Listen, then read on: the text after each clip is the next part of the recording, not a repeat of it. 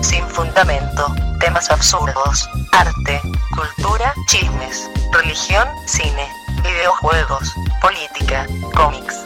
Todo esto y más es lo que viene siendo. Bienvenidos.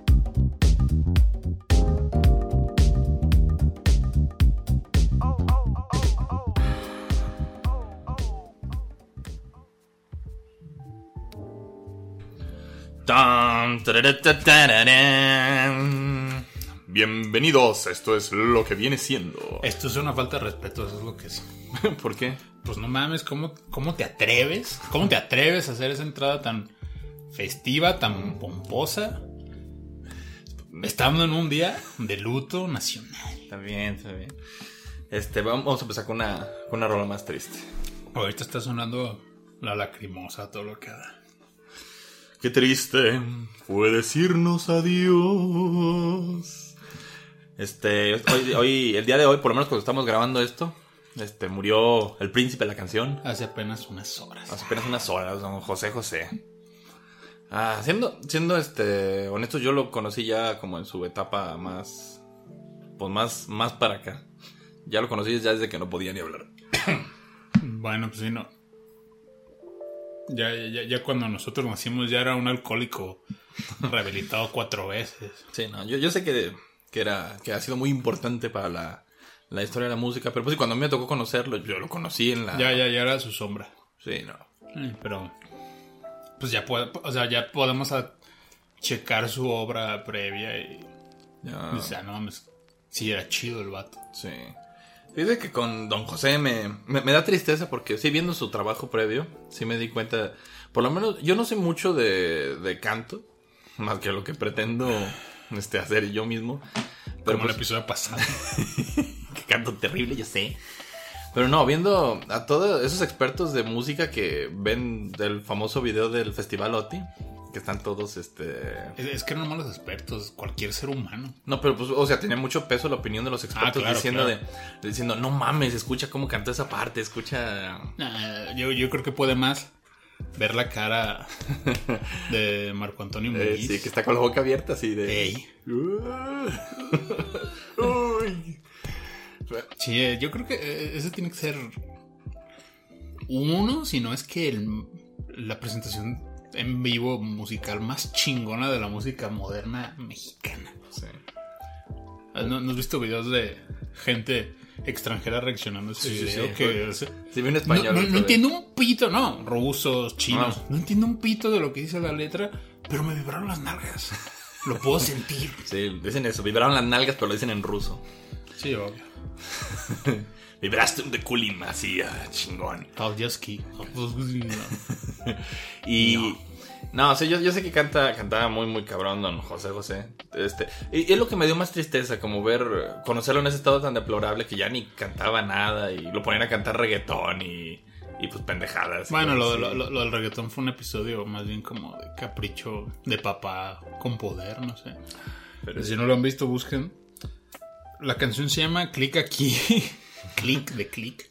Chango. Pero en YouTube está el video como señor internet. Entonces a José José le dio por ayudar a su hija, que creo que tenía como 10 o 12 años. Entonces le produjo una canción de reggaetón a dueto con él. Y hay una presentación en Sábado Gigante donde sale él bailando. Pero no mames.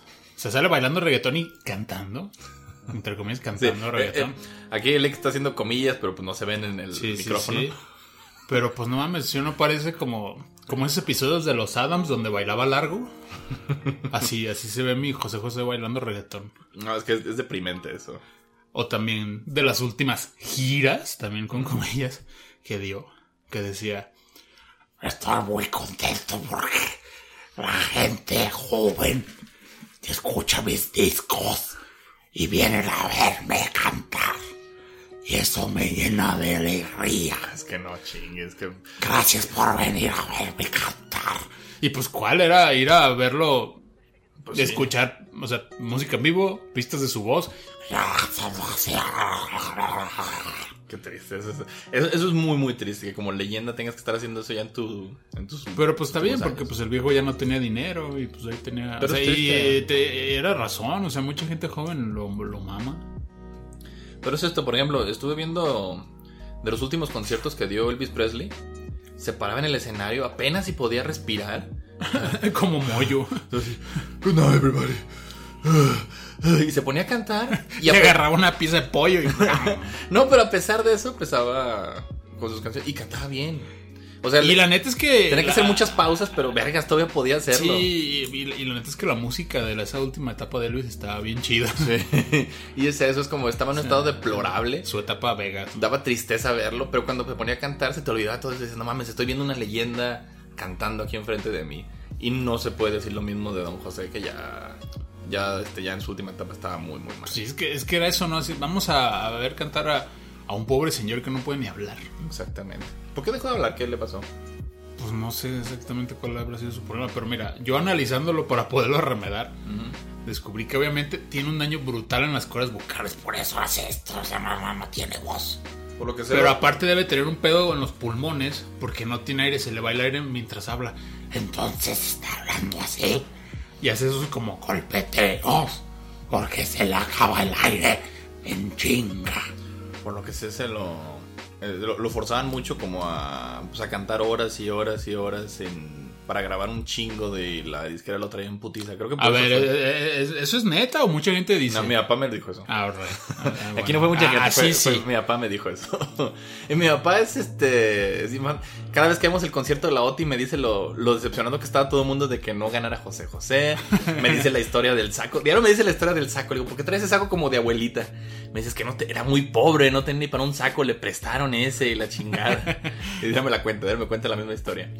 Pero pues sí, él este, me, me habla mucho del príncipe de la canción y de cómo los verdaderos villanos de esta historia son las disqueras que lo explotaban y se traían putiza. No, por supuesto, y que obviamente lo dejaron en la calle. Bueno, también se acabó su lana, pues. También hizo mucho desmadre él, pero, pero- pero sí, no, esas disqueras eran, eran los villanos. No, son todavía. Pues sí.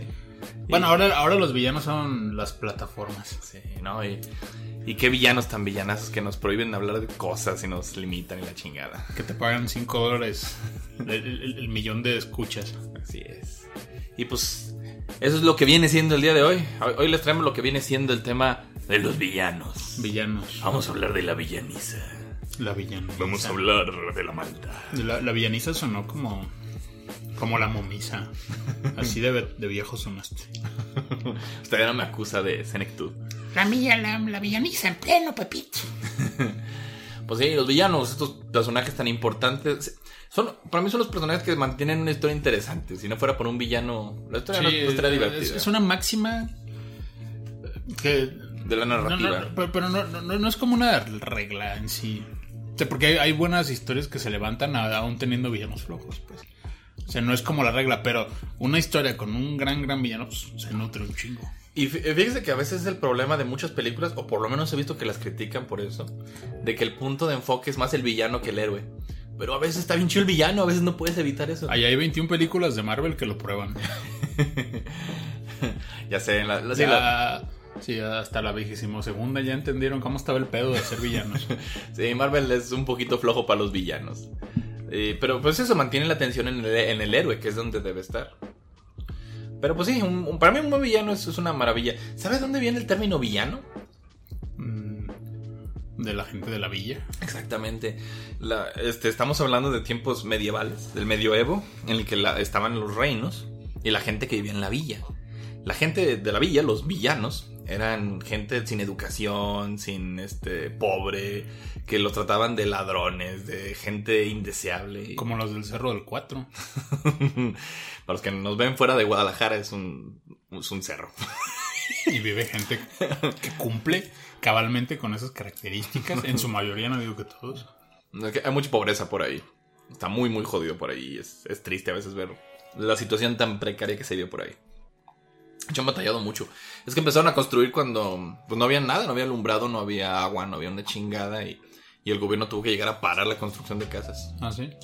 Por lo menos fue lo que también platicaron, pero pues sabe.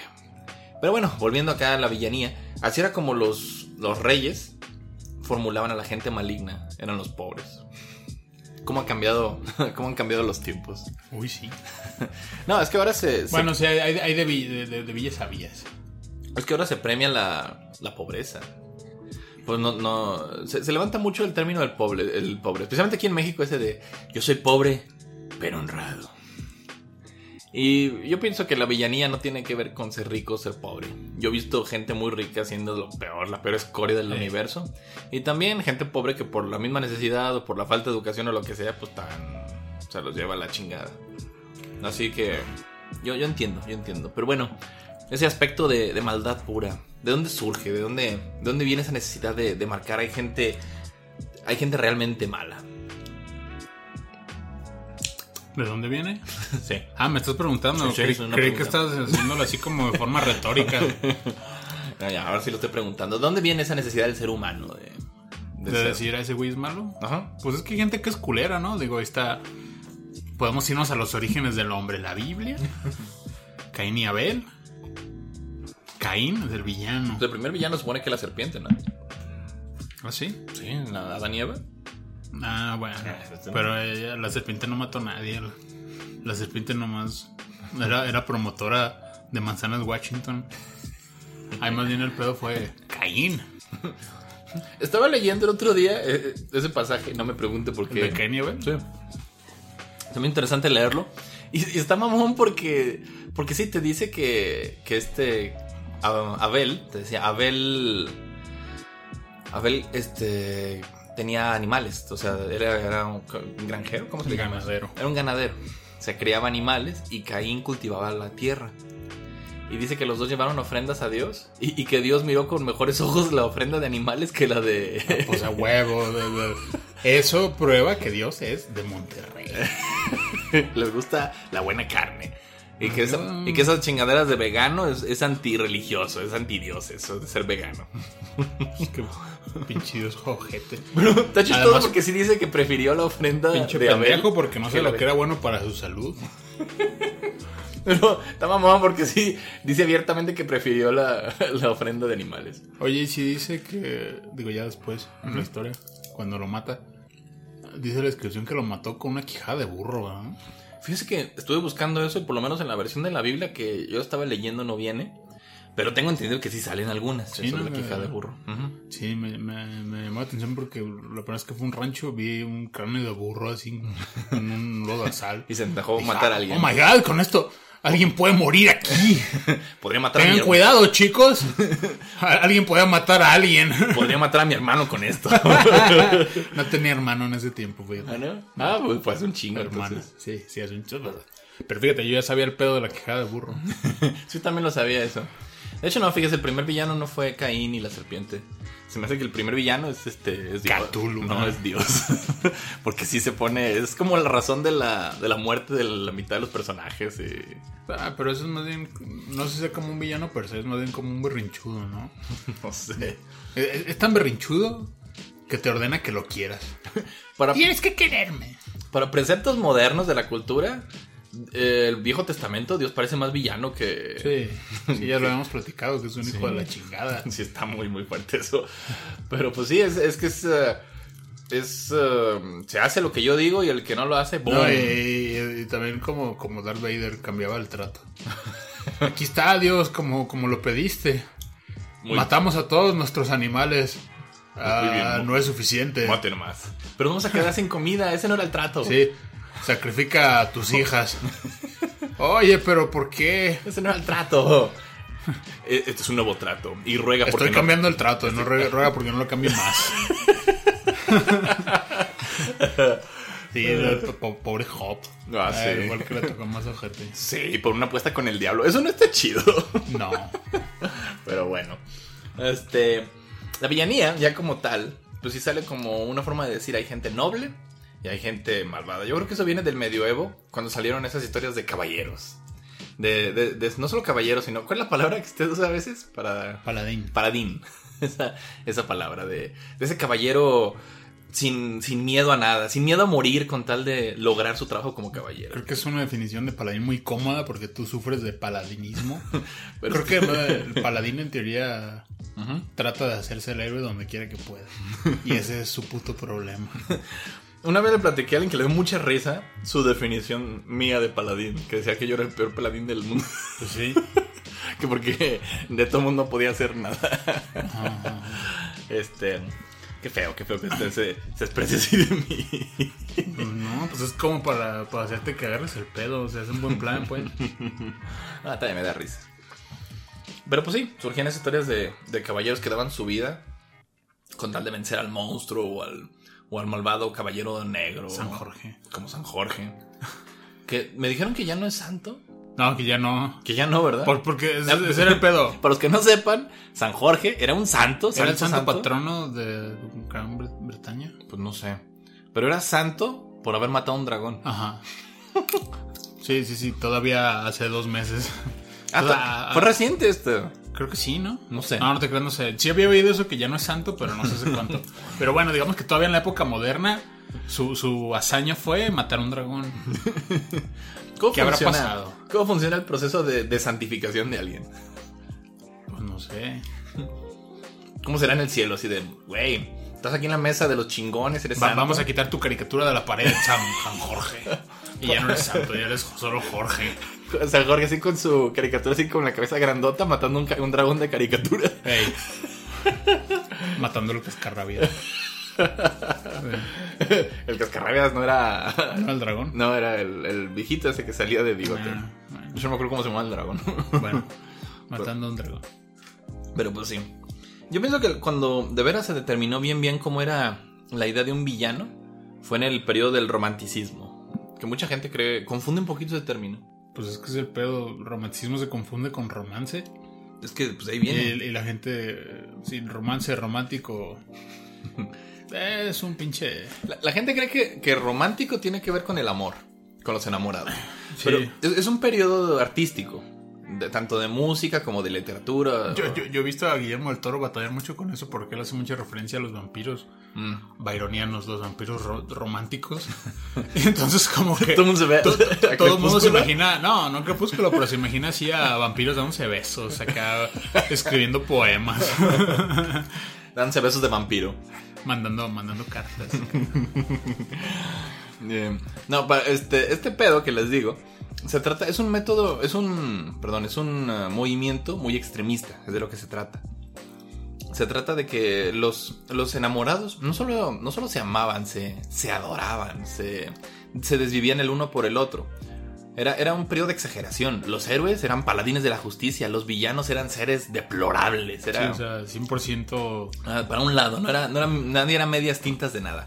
Por eso se confunde mucho con los enamorados, porque sí, un- supone que, que el prototipo del enamorado es ese enamorado de caricatura que da todo por su amada, que, que de veras, este, Que flota. que flota, que flota Que por flota y ve corazones. Exactamente. Y el villano de esa... De, de ese periodo, es eso, ese ser despreciable. Era, no solo era malo, era, era un ser demoníaco, sin ninguna cualidad, sin, eh, hacía el mal por hacer el mal. De, de hecho, el libro roman- del romanticismo por excelencia Ajá. es Drácula. Mucha gente no sabe eso. Pero sí, el- la, la obra máxima del romanticismo es Drácula, de Bram Stoker. Porque sí, el villano, el conde Drácula, es un villanazazo. Es, es un ser maligno que, que, trae, que tiene como las peores cualidades de cualquier monstruo. Es, es un zombie que vive de atormentar a los vivos y no le preocupa destruir a No, doncellas. porque se hizo vampiro aparte. Ah, Porque. Eso sale nomás en la película de Coppola, ¿eh? No, es que tú no sabes, pero es que yo vi la investigación de Carlos Trejo que hizo en el, en el castillo de Drácula en Rumania. Dijo que se sentía así. y ahí explican eso precisamente. Qué cosa. Dicen, ok, ese pinche castillo donde Carlos Trejo estudió, hizo sus, sus pruebas y todo ese pedo y que dice que se veían mierda y media en el castillo de Drácula, es una propiedad en la que no está absolutamente comprobado para nada Que, haya vivido ahí. Vlad Tepes. Pero es como el estereotipo de, De. Castlevania. Así como, ah, esto se parece a Castlevania. A huevo. Este. Es como si hubieran ido al, castillo prototipo de, Disney y hubieran dicho que ahí vivía la Cenicienta. Y además está. Porque también te habla de, de Carlos Trejo, ¿no? Es que quien palaban un chingo de raza y la madre. y así. Eh, No, aquí no. No, y además en una Drácula. Bueno, yo solo que hablar de Carlos Trejo. Sí. Pero bueno, sí, este. Bueno, la idea era esa de que, de que el vampiro. Ahí el villano surgió ya como un personaje. Y, y era un personaje que se robaba el título de la obra, además. Era, era ponerle ahí Drácula. Era el que movía la historia. Todo se movía alrededor de lo que hacía este villano. Porque no era la historia del héroe, era la historia del villano. ¿Te imaginas que nos hubiera llamado Drácula? ¿Cómo? No, o sea, pues que se hubiera llamado. ay, ¿Cómo se llama? El principal es Jonathan Harker. Jonathan Harker. Que se hubiera llamado. La- las desventuras de Jonathan Harker. No hubiera vendido una chingada. Por eso la gente se confunde con el de Frankenstein, porque es lo que pasa ahí. Igual que en el de Drácula, la historia se mueve a través del monstruo. Pero el título de la obra, aquí sí es al revés. Aquí es el título del protagonista, que es el, el- el científico que crea al monstruo, que es Víctor Frankenstein. Y por eso todo el mundo cree que el, que el monstruo se llama Yo Frankenstein. nunca he visto que le digan el Prometeo humano. ¿Dicen así? Pues que el título del libro es Frankenstein o el Prometeo humano, ¿no? Algo así creo que se llama. Mm, Nunca he visto Sí, es Mary Shelley's Frankenstein. Human Prometheus. Algo así, no me Ah, acuerdo. nunca había visto eso. Yo, yo prefiero decirle de, de todos modos. Yo sé que mucha gente, los, los puristas del terror, odian que le digan Frankenstein al monstruo. Pero a mí me gusta decirle así porque yo pienso Monster que. Frankenstein creo que es, la- es lo más aceptable. Porque también si le dices el ente es mucha mamada. Ya sé, pero, pero es eso, es como para cortar. Está bien decirle Frankenstein. sí, porque el libro no tiene nombre. No tiene nombre, entonces, ¿qué nombre es el que por lo regular se le da a alguien que no lo tiene? Le das el nombre del padre, que en este caso es Frankenstein. Sigue siendo Frankenstein. ¿eh? Por mí está bien ese, ese nombre. Sí, Y es ya- imponente. es de mamadores. Pero está chido porque pues, es, un, es un apellido común. Es más, hasta Guillermo del Toro dice Frankenstein. Pues ahí está, todo el mundo le dice sí. pero es, es como, es un apellido, no sé qué tan común sea en Alemania, pero ha de ser como. Sería chistoso que fuera así como Pérez. Que, que se nos hiciera así bien chingón acá de, o a un alemán así de, ah, Pérez, el monstruo Pérez. es, eh, o González, que es más como, Hernández. más, eh, Hernández, el monstruo. Porque suena muy macabro, pero en realidad pues es algo medio, medio común. Cervantes. Pues sí, ese es el, um, Los villanos empezaron como estos seres sobrenaturales, de fuerzas más allá del, del humano. Porque el humano se le contemplaba como algo con más... uh, acuérdense que era un pueblo más pues, católico, más cristiano. Y tenía esa idea de que el ser humano, por naturaleza, era bondadoso. Que si hacíamos el mal, era porque los demonios nos hacían hacer el mal. Por eso los primeros villanos no son humanos. O por lo menos los primeros villanos como famosos, famosos de la cultura, son así muy... Son seres sobrenaturales. Van más allá de uno. Ok, como el patas de cabra. El diablo, pues. No, bueno, pues sí. Bueno, pues que supone que es eso. Los demonios son los que tientan al, al hombre. Son esas fuerzas sobrenaturales que nos hacen ser malvados. No es el ser humano. No soy yo. Y pues, lo, lo que pasó en las películas. En las, en las primeras películas de terror, todos los villanos eran, eran monstruos. Mm. Eran seres sobrenaturales. Este, desde que empezó el cine así ya a agarrar fuerza, hasta toda esa década del cine de oro, de Universal, de los monstruos, todos los que salían eran Drácula, Frankenstein, el hombre lobo, este, el, el monstruo de la laguna, la momia, eran, eran puros sobrenaturales, no era, o, o todavía en el caso más como menos sobrenatural y más científico, el hombre invisible. O el fantasma de la ópera. Ese, bueno, ese ya, es, ese ya no es sobrenatural. Pero también está. pero- pero también está- es un monstruo universal, pues. Sí, bueno, está, está, fíjese que está interesante porque tiene como ese velo de sobrenatural a pesar de que no lo es. Porque está envuelto en esa misma leyenda que él se forjó de ser un fantasma dentro de la- porque está acá de la casa de deformado su carita. Sí, exactamente. Y pues viene toda esa idea de que lo, lo malo es lo, es lo sobrenatural. Y esa idea se mantuvo mucho tiempo. Me acuerdo que evolucionó en la década de los 50 con la llegada del miedo a la, a la radioactividad, a las bombas, a todo eso. Y empezaron con villanos del espacio. Pasamos esta vez un poquito en el trabajo de, de Howard Philip Lovecraft. De ese miedo a, a lo desconocido del universo de algo más allá de la Tierra. Eran, eran las películas de extraterrestres, de monstruos gigantes como Godzilla, de este, pues todos esos eh, extraterrestres, hombres pulpo, de la guerra de los mundos, de todas esas- de todo ese tipo de películas que surgieron en aquellos días. Todos son como analogías de algo, ¿no? Como Go- Godzilla, pues, por ejemplo. Godzilla es una analogía de De las bombas atómicas. las bombas atómicas, por eso era esa era fuerza, esa fuerza imparable que llegaba a destruir Japón. Ahí. Es interesante todo ese cómo se representa en el cine. Sí, está chido. Mm. Y pues se mantuvo así hasta que la gente, eh, por ahí por la década de los 70 primero dieron como un regreso hacia lo sobrenatural, pero cabrón. Fue como la primera vez que trataban a los seres sobrenaturales con esa, con esa tendencia de ya darle forma. Porque siempre el diablo había sido como una, una fuerza mística muy como impalpable, muy lejana. Pero aquí le dieron forma y le dieron voz en películas como La Profecía o El Exorcista. En toda esa década de que ya el diablo ya era como ese ente monstruoso, que ya era como un monstruo, más que, más que un ente invisible.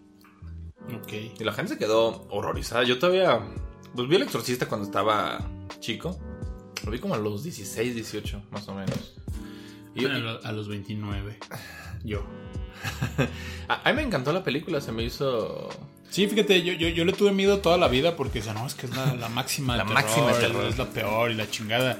Y yo como no, no me considero cobarde, pero considero que mi, mi mente me traiciona mucho y me sugestiono y así. Prefiero no verla, no ver películas de terror. Yo quedé fascinado viendo... esa la vi y me gustó mucho como una película. Es, es que es una excelente película. Ajá, No, ajá. no digo es una excelente película de terror, digo es una excelente película. punto. Yo me acuerdo que la veía un chingo de veces porque estaba enamorado de la cinematografía, de la historia, los efectos. Y, mi mamá me regañaba. Max von Sydow. Me decía, ya deja de ver eso, se te va a meter el diablo por andar viendo esa pinche película. y este, y fue, lo que empezó con toda esa, con todo ese boom de, de miedo a lo demoníaco, ¿no? Por la década de finales de los 70, principios de los 80. Ah, del, ¿Cómo decían? el, del sí, del satanismo. el ¿no? pánico satánico. Pánico satánico, sí, que dijeron en, en leyendas. en leyendas. ¿no? Esto- porque sí, yo me acuerdo todo eso. Todo ese miedo al diablo persiste hasta el día de hoy. De tenerlo no como- tanto como antes, pero sí. Pero no falta el güey que todavía dice eso. Estaría un perro que la gente empezara a decir. Fíjate, como la gente estúpida. Antes decían que el, el- el rock todo lo asociaban con el diablo y con las drogas y la madre. Y le buscaban tres pies al gato. Y ahora que la pinche música popular es una mierda y así literal en tu cara te habla de drogas, te habla de, o sea, de cuestiones de moralidad ambigua. A lo mejor no te hablan de satanismo, obviamente. El, el intelecto del reggaetón no llega a ese nivel. Pero así como, güey, o sea, eso sí está mal y es, un- es algo que está mal y está en tu puta cara. No está disfrazado de nada y nadie hace nada. Yo no veo a nadie marchando en contra del, del reggaetón. pinche reggaetón. No entiendo a la Pues mira, gente. Yo veo más maligno los padres pederastas, pero la gente no marcha por eso. Prefieren marchar porque no se casen los gays. Ajá, y, y por la vida de bebés que no nacen. Ya nacidos ya. Ya es un pedo. Eh, pero los no natos, todavía en la mañana estaba viendo una publicación de Facebook que decía: Oremos por Oaxaca, por todos los Ah, bebés sí. muertos que no, que no van a nacer. Y- Sí, porque después analizaron el aborto y qué bueno. Uy, ya me imagino a mi, a mi amigo. Ay, ¿cómo se llama este güey? Esteban Arce. Uf, uf, lo, voy a buscar su programa nada más para escucharlo hacer chile con el rabo con el Oaxaca. Pues está mamón porque la gente dice que el aborto, que está en contra. Hay un pasaje de la Biblia que apoya el aborto y te da instrucciones de cómo hacerlo. Ah, yo creo que te da instrucciones de cómo cocinar al, al feto. Porque así es la pinche Biblia. Sí, sí, el rato se pone así. Sí. No, en este es un, es un pasaje de la Biblia que así tal cual te dice, ah, porque es esto, te permite el aborto si sospechas que tu mujer te ha sido infiel. O sea, ni siquiera que tengas pruebas. Si, si acaso sí, sí. sospechas que se ha portado mal, está bien visto el aborto. Eh, esos son como eh, esos, esos bonitos dejos que tiene la Biblia como de... Ah, sí, esto es de Medio Oriente, se me olvidaba. es que sí, está, está mamón porque ellos se enojan de cómo vamos a permitir el aborto para, para, para personas violadas. Está, está mal, de que qué culpa tiene el niño. Pero está bien si es cuestión de misoginia. Sí, sí, sí, está, sí. está muy, muy mamón eso. Y, este, y se me hace. Se me hace raro. Aquí está. Es. ah, bueno, lo más cabrón es en números 522. Pero empieza como desde números 12. Que es como, como del 12 al 22, más o menos. Y sí te dice tal cual que te tienes que llevar a, a tu esposa con un. ah, con un sacerdote. Y que el sacerdote le va a dar una, una mezcolanza de tierras y no sé qué cosas. Y va a ser, dice que se le va a desprenderle el, el vientre. O sea, Ese, eh, eh, ese sacerdote está en la CDMX, por supuesto. es completamente legal y gratuito. está, mamón porque viene instrucciones de cómo chingados hacerlo. ¿Con, Dice, con tierra y con qué más? es eso, es con tierra bendita y una de menjurjes que tiene ahí. con gordolobo, ¿no? Pues no sé bien con qué, pero dice eso, dice que se le va a desprender el vientre. Con, gor- con gordolobo y que co- coma, cena y desayune sandía dos días seguidos la embarazada y con eso. Pues está, está muy mamón eso, pero bueno, es la gente que está de mamona. Ahí viene la Biblia. Bien podría decir la iglesia, sí, está. Es más, viene la Biblia, debería sí poder ir con el sacerdote y exigirle, oiga, creo que mi esposa me está haciendo infiel, ¿me puede hacer menjurje para que aborte? Ah, Estaría mamón. Buenas, ve- vengo por unas indulgencias y un aborto. Pero bueno, regresando para acá, para los 70 ese ya fue como el último estironcito de, de lo sobrenatural. Porque a partir de esa época empezaron ya lo, el, el miedo a otra clase de villanos en las películas. Que son los villanos de tinte realista. Que son ya, ya no son monstruos, ya el, el mayor miedo del ser humano es el mismo ser humano. Fue cuando empezaron películas como La Masacre de Texas, el, eh, este, el Silencio de los... Bueno, ese es Halloween. Halloween. Oye, que no- yo nunca he entendido, digo, yo no he visto Halloween, pero Michael Myers tiene poderes, quiere decir Mike Myers. Mike Myers tenía el poder de hacerme reír, pero lo perdió en 2003.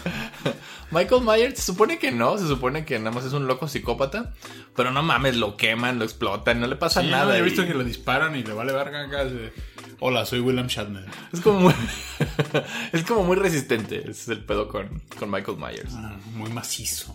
¿Qué, qué macizo, diría Larry Langosta. Pero qué macizo. Caray, qué macizo. Pero sí, este, no, los villanos de esa época, o también por ejemplo como Jason o Freddy Krueger, Eh, que sí son más sobrenaturales, aún así están basados como en seres humanos. Porque fueron personas. so, eh, este Jason empieza siendo un ser humano normal, nomás deforme en la película. Sí, sí, sí, pero no habla. Creo que, creo que ya el, el- el que se desmarca por eso y es más humano, a pesar de no parecerlo tanto, es el Freddy.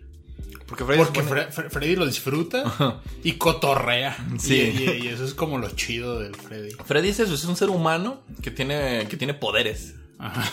y, y- Y es un hijo de la chingada. hijo de puta. Pero es un hijo de la chingada que te puedas encontrar en el mercado de abastos. Le di un kilo de 800 gramos. como ves, perra. ¿Te gustan los limones echados a perder que te metí? Ah, Freddy es cotorrón. lo chistoso de él. Y ninguno, ninguno de esos monstruos más habla. Bueno, Chucky.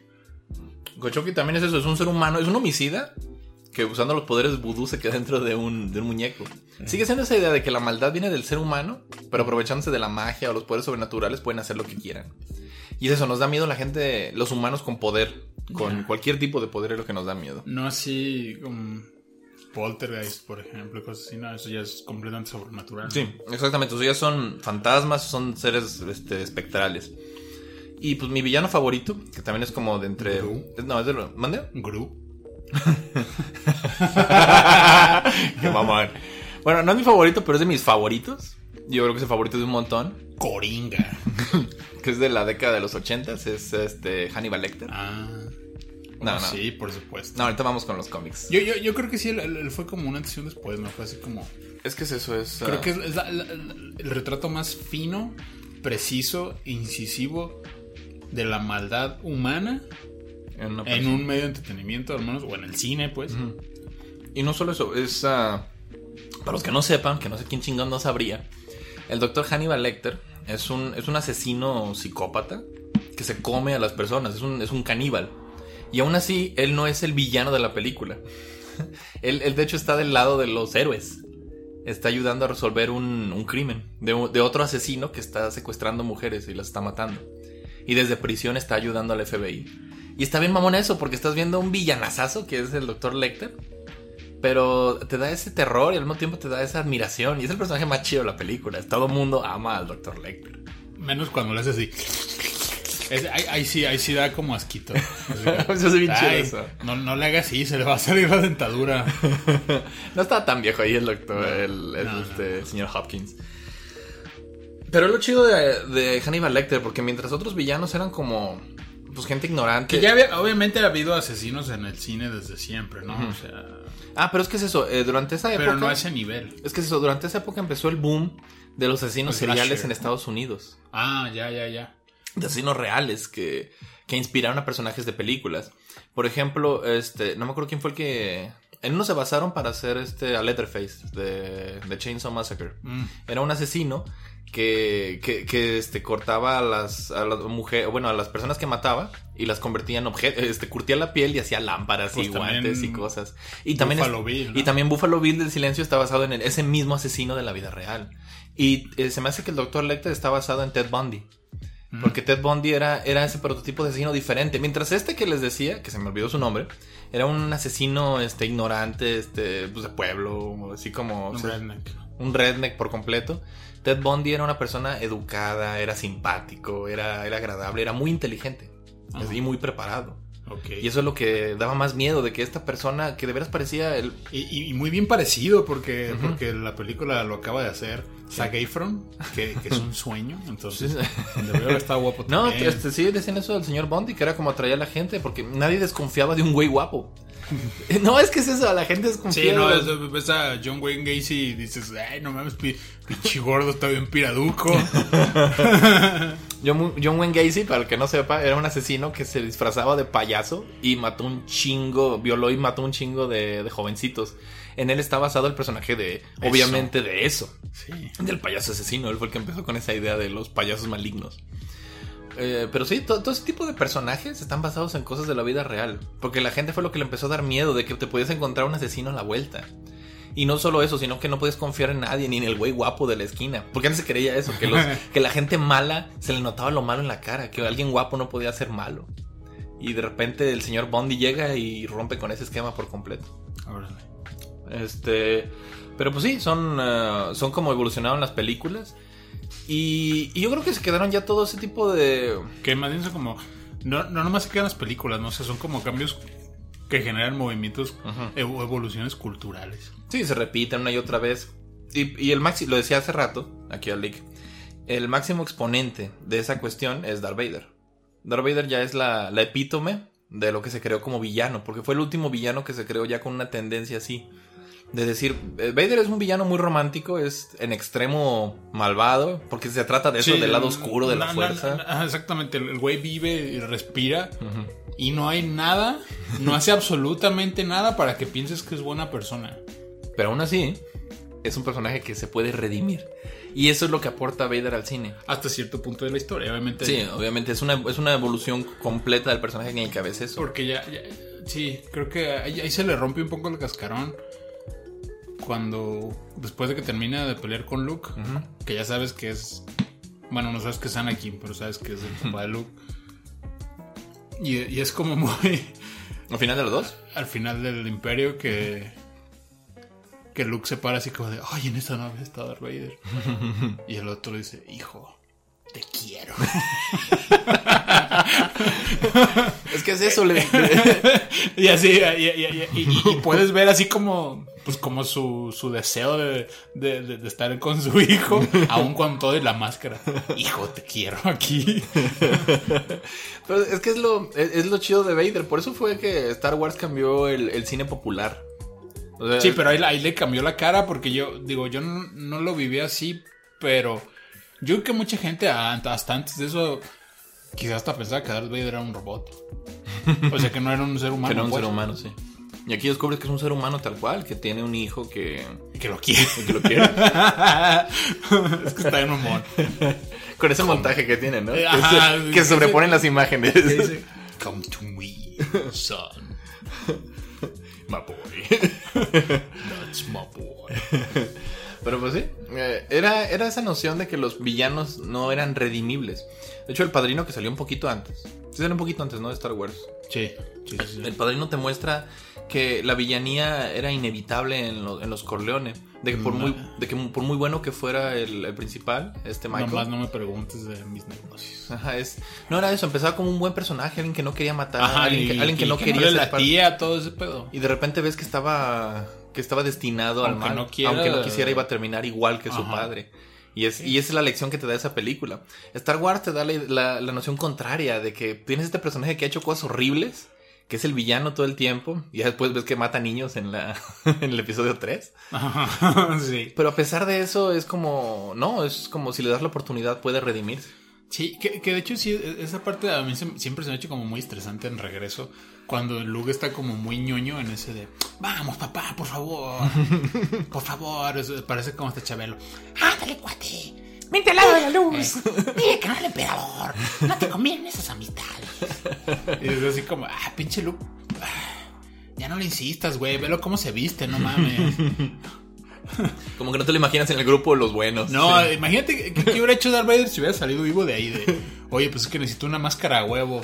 Pues a ver, hay que hacer otra cosa que no es esa pinche calavera. No se lo imagina bailando en la pinche fiesta de los Ewoks, a Vader también así, echándose unos bailecitos. Uh, qué ritmazo traen. Qué ritmazo traen esos Ewoks. Ey, ba- ba- bailando acá. Así de. Oye, papá, te presento a mi novio, Han. Creo que ya se conocían.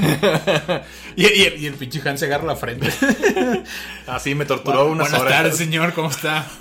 Pues sí, este. ¿Se solo- acuerda, se, se acuerda en- en- de, de- de- de- de esa, de esa cena en Ciudad de las Nubes? Ahí estaba yo. Ah, está perro eso. Pero pues sí, Vader fue el que cambió esa idea del villano. Y a partir de él, como que se volvió muy popular esa idea de. de pues sí, del, del villano como un personaje Redimible. redimible y admirable también en ratos. De que la gente a veces apoyaba más al villano que al héroe. ¿A Pero, pero, pero eso no, tiene, no, no siempre tiene que ver con el hecho de que el villano tenga. O sea, tenga como aspectos positivos. Ah, no, también a veces a la gente le gusta O la sea, maldad son pura. los hijos de su puta madre. Y a la gente le dices, encanta "Ah, eso. huevo, no mames. Mucha gente prefiere el lado de la oscuridad Ha- de Star Wars. Hades. Mm, ahorita vamos para allá. Pues sí, este, hablemos de las de Disney también. Porque las películas de Disney. Sí, el impacto cultural que tiene Disney en, En la general. per- esa percepción. O sea, lo que, lo, lo- lo que ellos dictan se vuelve la regla. Y creo que así va a ser por el resto de la vida en todos los aspectos. La- pues, el- su primer villano así de película, que fue la, la reina de Blancanieves. No mames, ese sí me daba terror cuando estaba niño. la escena de transformación está. Está de huevos. eh, pones a un niño chiquito y sí, sí lo trauma. Así es de Disney, no mames. Eh, y es eso, Disney empezó con esa idea, esa noción del villano, como les decía hace rato, del villano, Villano ro- villanazo. ajá, villano roman- romántico. Y su epítome en ese sentido, este, están en la reina de Blancanieves, en el villano de la Cenicienta, que es Lady Tremaine, la madrastra, y Maléfica de, de la Bella Durmiente. Porque son esos villanazos que, que no tienen un, un solo Pero, ápice de decencia. Pero ellos mismos tumbaron su pinche leyenda con Maléfica, Ah, ¿no? yo, yo- live action. yo ni veo Digo, yo no las he visto, pero Yo no quiero ver esas ahora, ahora resulta ser que, que- que era buen pedo. Es que a la gente le gustan los villanos villanos. ¿Para qué están haciendo eso? A la gente amaba Maléfica como un villano, no como un héroe. No, y vas a ver que con la película que va a salir de Cruella va a ser lo mismo. Ah, qué mierda. Como de Cruella era, era buen pedo, pero los hombres la hicieron así. El, el patriarcado la forzó a ser así. Cruella es bien chida porque es eso, es una mujer que no tiene nada de simpatía por nadie, que nadie la quiere. Y es una hija de la chinga que quiere matar perritos bebés. Está bien vergas eso. y este... Let, Let It Remain es una villana de novela de, de Televisa. Es... eh, eh, dicen, una vez oí a alguien que decía eso, dice, ella no tiene poderes, no tiene ejércitos, no tiene más que el control absoluto en la vida de una persona. Y eso es lo que la hace chingona, que se la trae en putiza. Pero sus hijas sí son sus, sus minions, ¿no? Digo, porque están ahí como chingan- chingando quedito. Más bien son su motivo, porque por eso se chinga. Sí, pues, pero me refiero que hacen como eco de sus mamadas. sí, sí, sí. Pero, eso- pero sí, como que todos los villanos de Disney están hechos para eso. Para cumplir con sus obligaciones de villanos, para que los odies. Pero también para que los teoría, ames. Pero huevos sabes que al final van a valer verga porque la mayoría se mueren. Es que es esto. En eh, todo el renacimiento de Disney, desde un poquito antes, Ratigan, que es como. que es como Moriarty. Uf, de- que ya, ya- ya hemos hablado de, de Policías y Ratones, la película de Disney que seguramente nadie, nadie de los que está escuchando ha visto. Y está bien Y vergas. está bien chida. Sa- ¿Sabe quién hace Ratigan en, en inglés? ¿Quién? Es este. ¿Cómo se llama el de, el de thriller, el que habla al final? ¿El de qué? El de Thriller. Ah, el Vincent Price. Vincent Price. Cámara. Y, ti- y tiene la canción más verga de la película. Casi que no tiene canciones esa película, pero es la canción más verga es Lo de voy a buscar en inglés. Y es algo que se repite constantemente. La canción más chida de La Sirenita es la canción de Úrsula. La canción más chingona del Rey León es la de Scar. Ah, listos ya. Bueno, a mí me encanta esa pinche canción, pero no creo que sea la favorita. La, digo, No, no, no la favorita es Hakuna Matata. Pero es esto, la vergas, la, La chingona. sí, es de sí, listos ya con su pinche montaje nazi. Es- está verguísima eso. O la de Frollo, que está verguisísima, está terrorífica esa Ay, canción. Eso sí da miedo porque, es- porque, como dices, eso sí se siente así como de, ay, yo sí me imagino acá al, al padre de mi parroquia y... Cantando sobre su lujuria. Ajá. Sí, exactamente. ¿Qué, qué habrá pasado en Disney cuando llegaron a esa parte de la historia? Oye, quieren que hagamos un musical con la parte en la que se flagela. ¿Qué se puede hacer, oyes?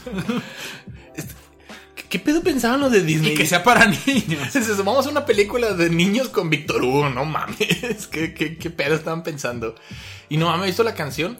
La canción ni siquiera es, vean lo chingón que soy, soy el líder de la iglesia. es- No, es, es Dios, Soy débil. ten, ten misericordia de mi alma, porque la estoy perdiendo por, por la lujuria que siento por esta gitana. Ey. Está bien cabrón ese pedo.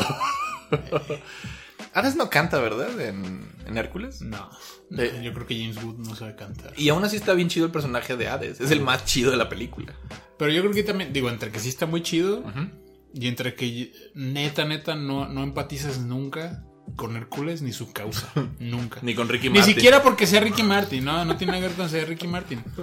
Pero sí, no. No, no, eh, es un güey que no cae bien. Es un personaje guango. Ajá, entonces, eh, por mí chinga tu madre. Es un paladín flojón. Ni siquiera sabe por qué está peleando. Porque ni siquiera es buen paladín. Esa es, la, ese es el pedo de la, esa es la enseñanza de la película. Por eso Hércules no puede ascender al Eh, Olimpo. eh, es, es el mismo arco de Rocky 2. Como que se, se, se duerme sus laureles y deja de entrenar y se siente bien chingón. Y... Pero, pero es, el, es el pedo con Hércules. Es, es la idea de decir. Es, por eso no puedes subir al, al Olimpo. No se trata de cuántos monstruos mates o, o las cosas que hagas. Es que no lo haces de corazón. No lo haces por ser un. O sea, por, por, de- por desinterés. Ajá, ajá. Lo haces porque eres un güey que busca sentido a su vida. Sí, porque te dijeron. No, por eso lo haces. Sí, Porque te dijo Danny DeVito O John Goodman. o John Goodman. Sí, más bien le dijo John Goodman y Danny DeVito le ayudó. Eh, Bueno, sí. Y no mames, ¿has visto al, a- a- al, al actor que hace la voz de Úrsula en español? sí, ¿cómo se llama? No sé. Yo no sabía que era hombre. Yo, yo Sí, quedé. los, los dos son travestis. Yo quedé. Me, me voló la mente verlo Sí. una vez en una película. Hilda preciosa, o sea, que tiene un nombre así de ese estilo. Lo vi y sí habla así como. Ay, ¿cómo estás, perra? Y no sé qué. Dije, ¡oh, verga! Dije, no Sí, mames. una super voz de vestida, a huevo. Pues está bien, pero yo jamás me lo hubiera imaginado de niño ni de adulto. no, yo, yo pensaba que era una de esas actrices que hacían voces de viejita. Sí, sí, sí. No, hablaba. Tenía una voz, pero chingona. Creo que murió, ¿verdad? Sí, ella murió. Ah, era- me encantaba su pinche voz. Y a, y a partir de. Hades fue como el primer villano que empezó con esa idea de ser un villano chistosón en Disney. Y esa idea se mantuvo un rato. Creo que Jafar también tenía como sus momentos. Tenía ratos ¿no? ahí también, sí, es cierto. Pero Jafar. sí, el, el- el- a veces es más goofy. Eh, y después sale esta Isma en Las locuras del emperador. No mames, a mí me encanta. Oye, oye, te estás brincando a, a Rourke en Atlantis. No mames. Digo, está muy chido, pero es no de los tiene- villanos más guangos que hay. No, Rourke no es villano guango. Simple y sencillamente es un villano realista. No tiene... Es un villano secreto. Por eso, Sí, por eso me sí, pero no. No, no, no, no, no, no cae en eso, porque realmente desde el principio ves su desinterés y ves que todos ellos van como por su lado y el rey el pendejo está hecho. No, me refiero a que es un villano más real, o sea, no lo va a hacer haciendo cosas chistosas ni nada, o sea, es un güey serio, pues. Sí, sí, sí. No, no, por eso no califica. Bueno, está bien. Pero. pero Yo nomás, o por- porque yo siempre quiero, que, que quiero Levantar poner a Atlantis. Atlantis en todo, ajá, pero pues no. De hecho, el planeta del tesoro. Este. Pues eh, Long John Silver. Es un villano empático. Ya tengo mucho que no, la, no veo el Planta del Tesoro, Está bien chida, yo la vi hace poquito. Pero- y nunca la había visto. Se me hizo chida cuando la vi. Como que me acuerdo que, que es como que cambia de lados mucho, ¿no? Así Es que es eso, es un villano muy ambiguo porque es- él es el pirata que ha causado todo el desmadre, pero al mismo tiempo quiere al protagonista, lo quiere mucho y lo trata de ayudar.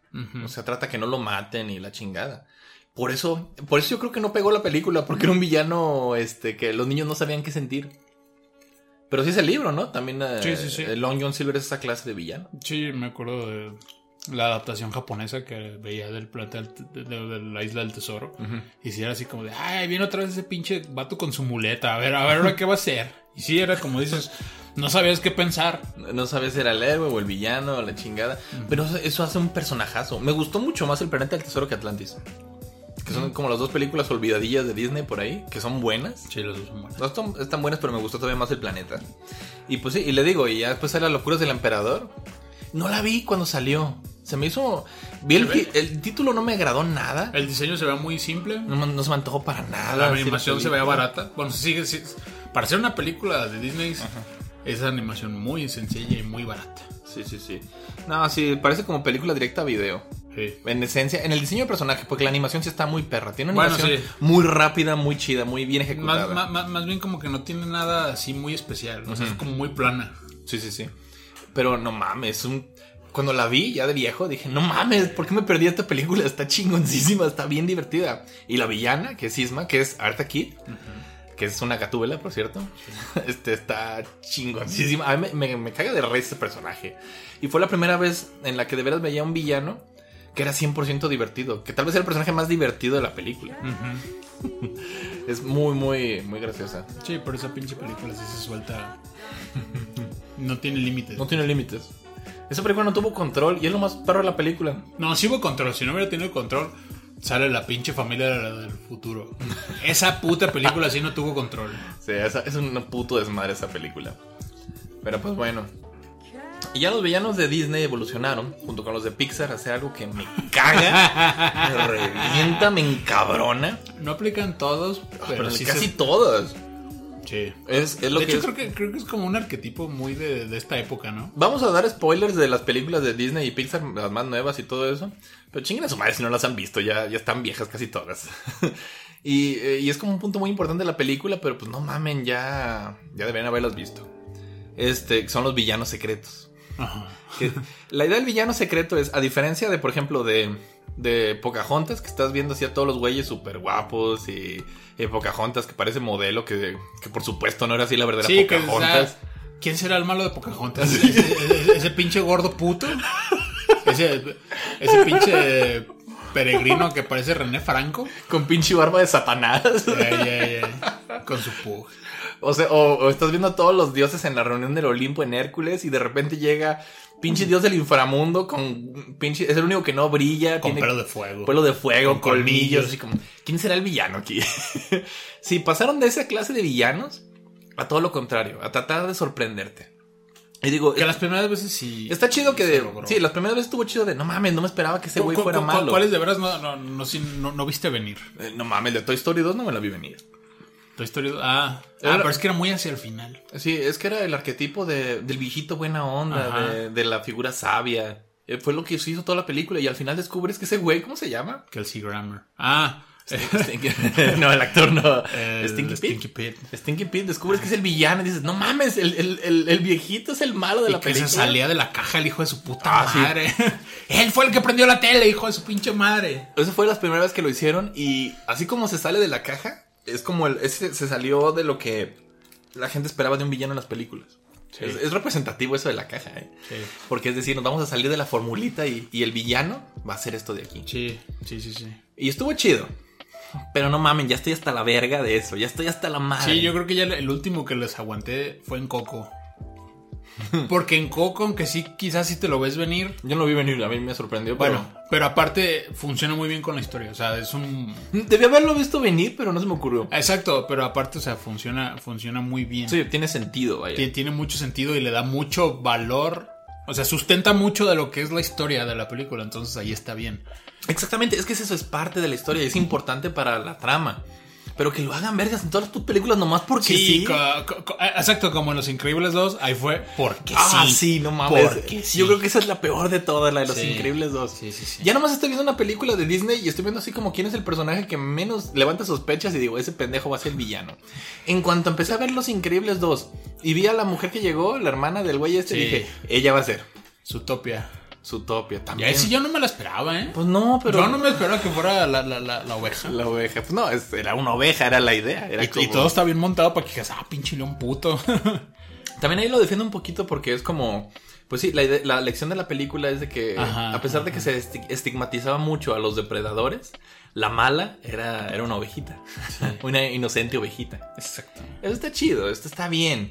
Pero, vergas, ya extraño los villanos reales en las películas. Ya estoy hasta la verga de, de pinches villanos como del de Frozen, que es el príncipe. Es como, neta, tu personaje estuvo bien vacío toda la película y resulta viste que ahora- esa madre? ¿No? No, bueno, no la voy a ver. Ah, bueno. Es el, el novio de esta, de la que no es Elsa, la otra. La, La del pelo café. la de pelo café. Es que esa es la chida es Elsa. Uh, eres bien fan. la hermana anda noviando con un príncipe de otro reino. Y lo ves bien buen pedo y cantan juntos una canción. Y al final la película descubres que en realidad se quiere apoderar del reino y, y la No la quiere. Y quiere matar a las hermanas, exactamente. Vaya, eso es como de Televisa. sí. Y, y me encabrona eso. Usted está la verga del villano secreto. Ya no y, por quiero eso, que lo hagan. y, y por eso es que quieren que se hagan lesbianas. Así como, ven, ven, los hombres no sirven. parece, parece ser la ¿Por lección. eso? Ah. Pero no. eh, más bien se pone después a noviar con un pueblerino. La hermana. Oye, hablando de, de princesas que se rompen el molde. En, en Brave hay un, vi- hay un villano. ¿En Brave? Ey. No me acuerdo. Creo que no. Creo que en Brave el villano fue la escritura de guion. los villano- agujeros de guion son los verdaderos villanos. El de- villano fue el pinche director de esa película. La, la directora y el director. No mames, a veces me olvida que es de Pixar por la baja calidad que tiene en ese. Parece más de Disney que de Pixar esa película. No, sí, sí tiene como su propia personalidad, pero se siente incompleta. Ese es el problema en la película. Le falta más. O sea, sientes, sientes como que como que había una historia más amplia y se quedó como a medias. Es que no mames, Mérida se me hacía el diseño, la idea del personaje. Todo- no, y todos los demás personajes están muy bien, pero te abren un montón de arcos que no se cierran. Que no van a nada. Ajá, y, y- y amplían mucho cosas que no deben de. O sea, como lo de la mamá oso da- daba como para unos 20 minutos, no para media película. No mames, el tráiler que se veía esta cazando al oso con arco y flecha, decías, pinche princesa super verga, se veía bien chingón No, y sigue idea. estando bien, además de que Yo yo, no me- yo, yo, no comprobé mi teoría, yo, yo decía, "Ah, esa, esa Mérida debe tener un cuerpazo. y, y un día viendo los, el contenido extra, en- así de fondo se ve que, que tienen el modelo sin vestido, o sea... Y sí, unas pinches piernototas, así como la- la- la- la- las de las de Elastigirl. Huevo. Pues no sé, eh, pero es eso es. ah, en cuestión de villano, creo que no, no tiene. No, no tiene villano. No es sus propios villanos. Oye, y hablando de Disney y Star Wars, que que andamos en eso. Ajá. ¿Tú sabes lo que yo opino de Kylo Ren? En Force Awakens, en episodio 7. Me acuerdo que en. Yo, yo, yo, yo lo digo, todavía lo defiendo. lo defendía, sí me acuerdo. Lo- yo, no, me- yo no he dejado de defender. Ya en episodio 8 es otro pedo porque ya ni es el mismo personaje prácticamente. O sea, lo- se traiciona por completo. Pero yo siempre. A mí me, me- me gustó que era como arriesgado. Porque todo el mundo decía, es que es bien berrinchudo y es que es un villano chafa por eso. No. Eso es a mí lo que lo, lo- lo hace muy tridimensional. Que es un güey que se siente con la obligación de ser un villano y no lo puede hacer bien. Y por eso se frustra. A mí eso se me hace bien genial. Es una idea diferente, le voy a dar eso. A, a mí, a mí se me hace bien genial por eso. O sea, no me molesta verlo rabiar como un pinche niño. Porque es así, de, "Güey, es que es un pendejo y no puede. Y lo intenta, porque la neta, cu- cuando de recién sale, la primera vez que lo viste, que lo ves parar el pinche láser hacia medias y dices, ah, cabrón, ese güey está. No, la primera vez que lo vi fue desenfundando su pinche espada super chingona, tipo medieval. Ah, en un tráiler. En un tráiler, sí. No, no, no, pero ya, ya, ya en la película dijiste, ah, este güey Es súper chingón. está cabrón. Y ya a mucha gente se le fue. eh, Eso se disipó. Y a mí se me hace muy, muy, este, ¿Muy qué? muy banal de la gente. ¿Qué cosa que dijo eso? Es que iba muy bien hasta que se quitó la máscara. Y todo el mundo dice que, que chafa porque está bien feo. Y ok, Adam Driver no es guapo. pero No es la idea. no es la idea exactamente. sí. Y la gente dice, es que si el hijo de Harrison Ford tendrá que estar guapo.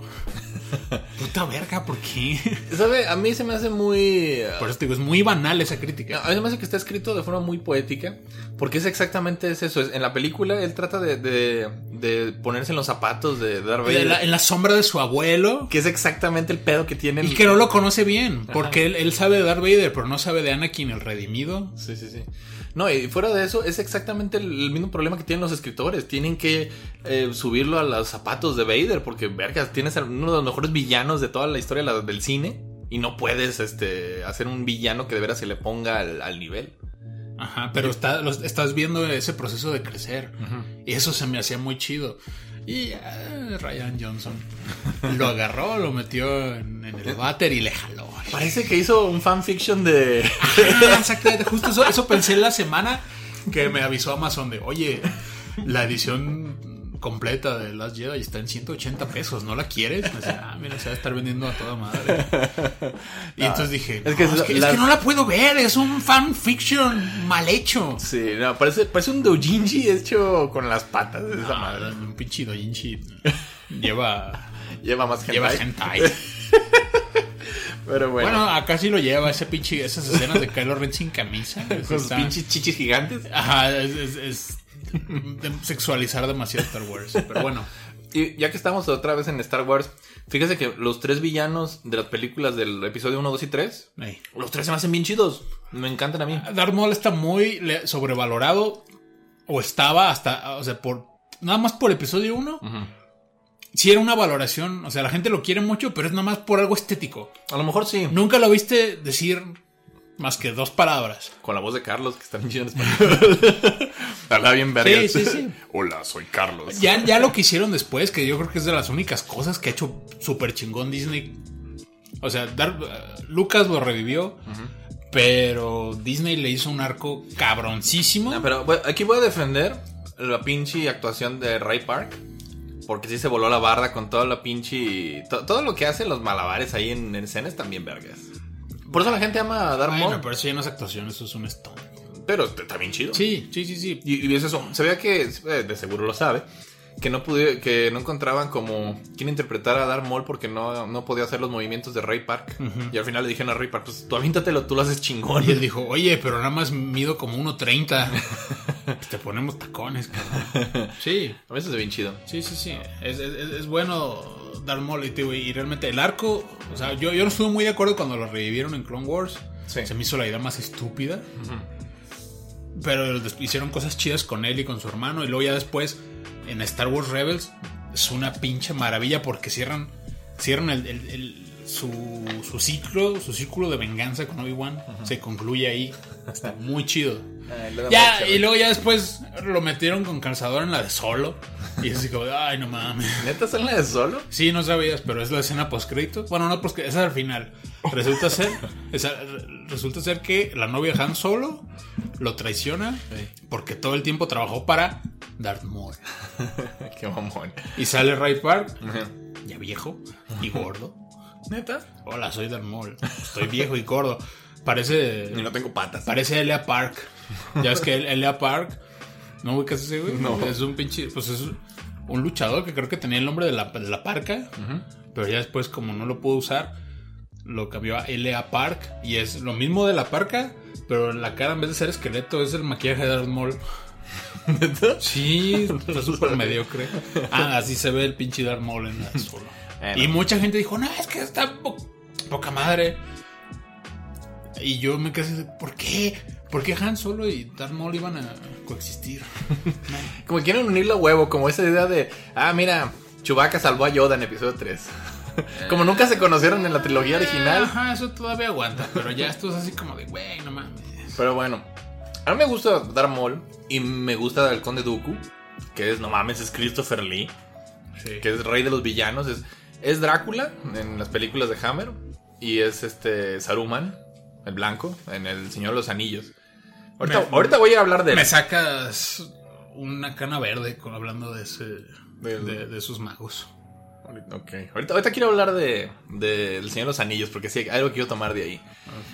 Y, y me encanta a mí el general Gribus. ¿Qué pasa? No, nada. ¿Qué? ¿Qué? Pues es que ¿Qué? te alburé magistralmente y tú lo coronaste con un autoalbur. Perdón. Chingado, no me estoy albureando en vivo, no sé qué Pues no me digas que Saruman el blanco. Ah. Y luego también me dices, quiero tomar. ¿O qué, qué chingados dijiste? Bueno, Es que pensé que iba a decir algo, pero yo sí quiero decir algo de él, Bueno. verga. Ah. Bueno, a mí me encantaba, volviendo a Star Wars, me gusta mucho el general Grievous.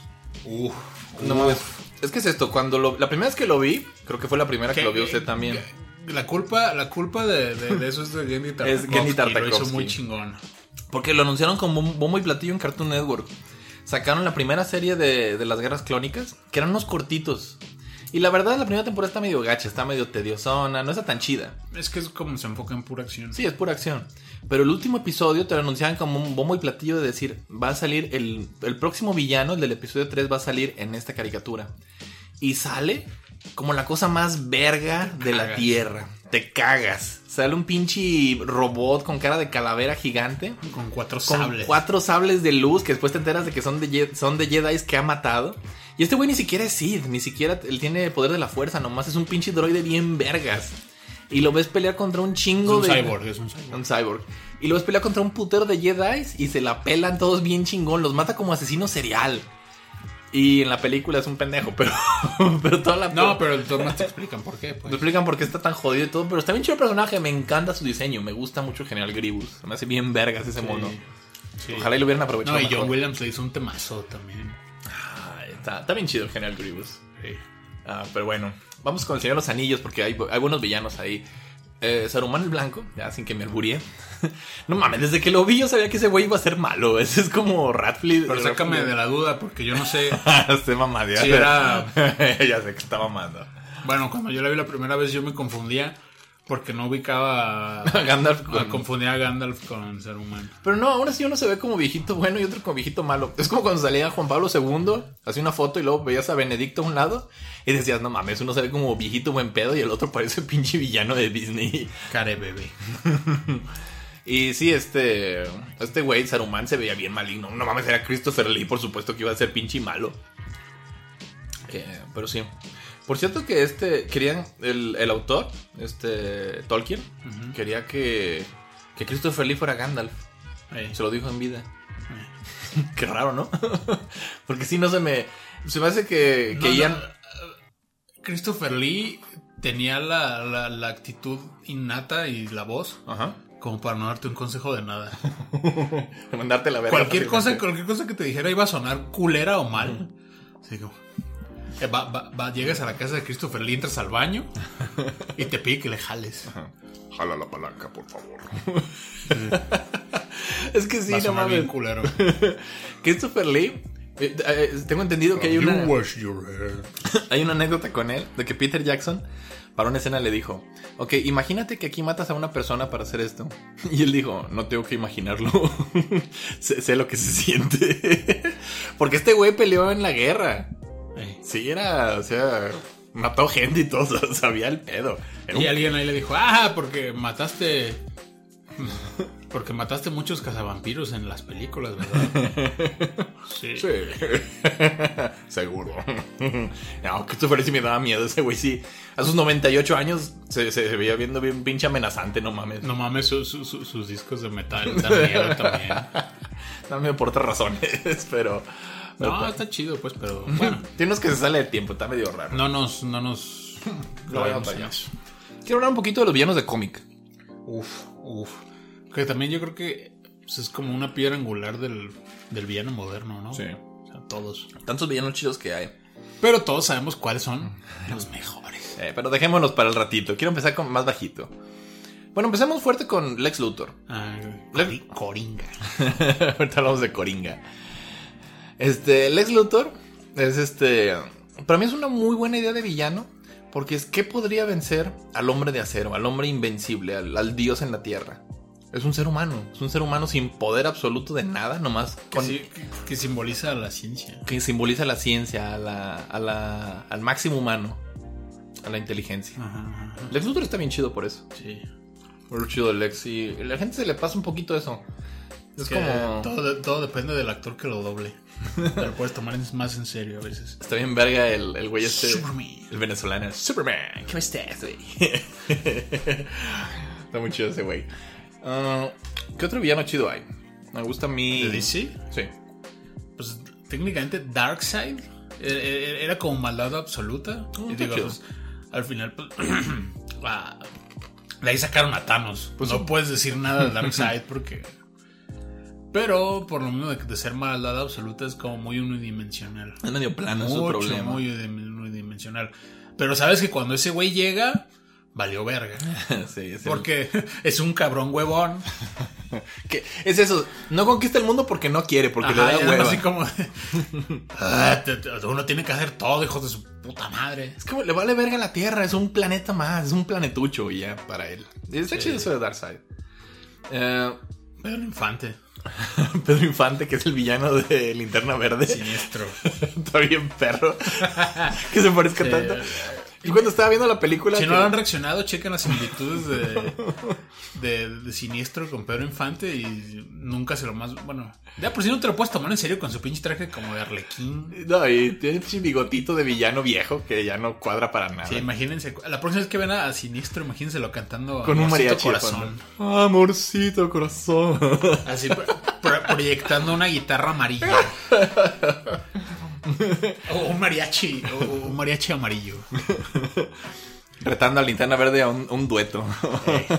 Vas a valer verga porque yo digo que es lo amarillo es mejor.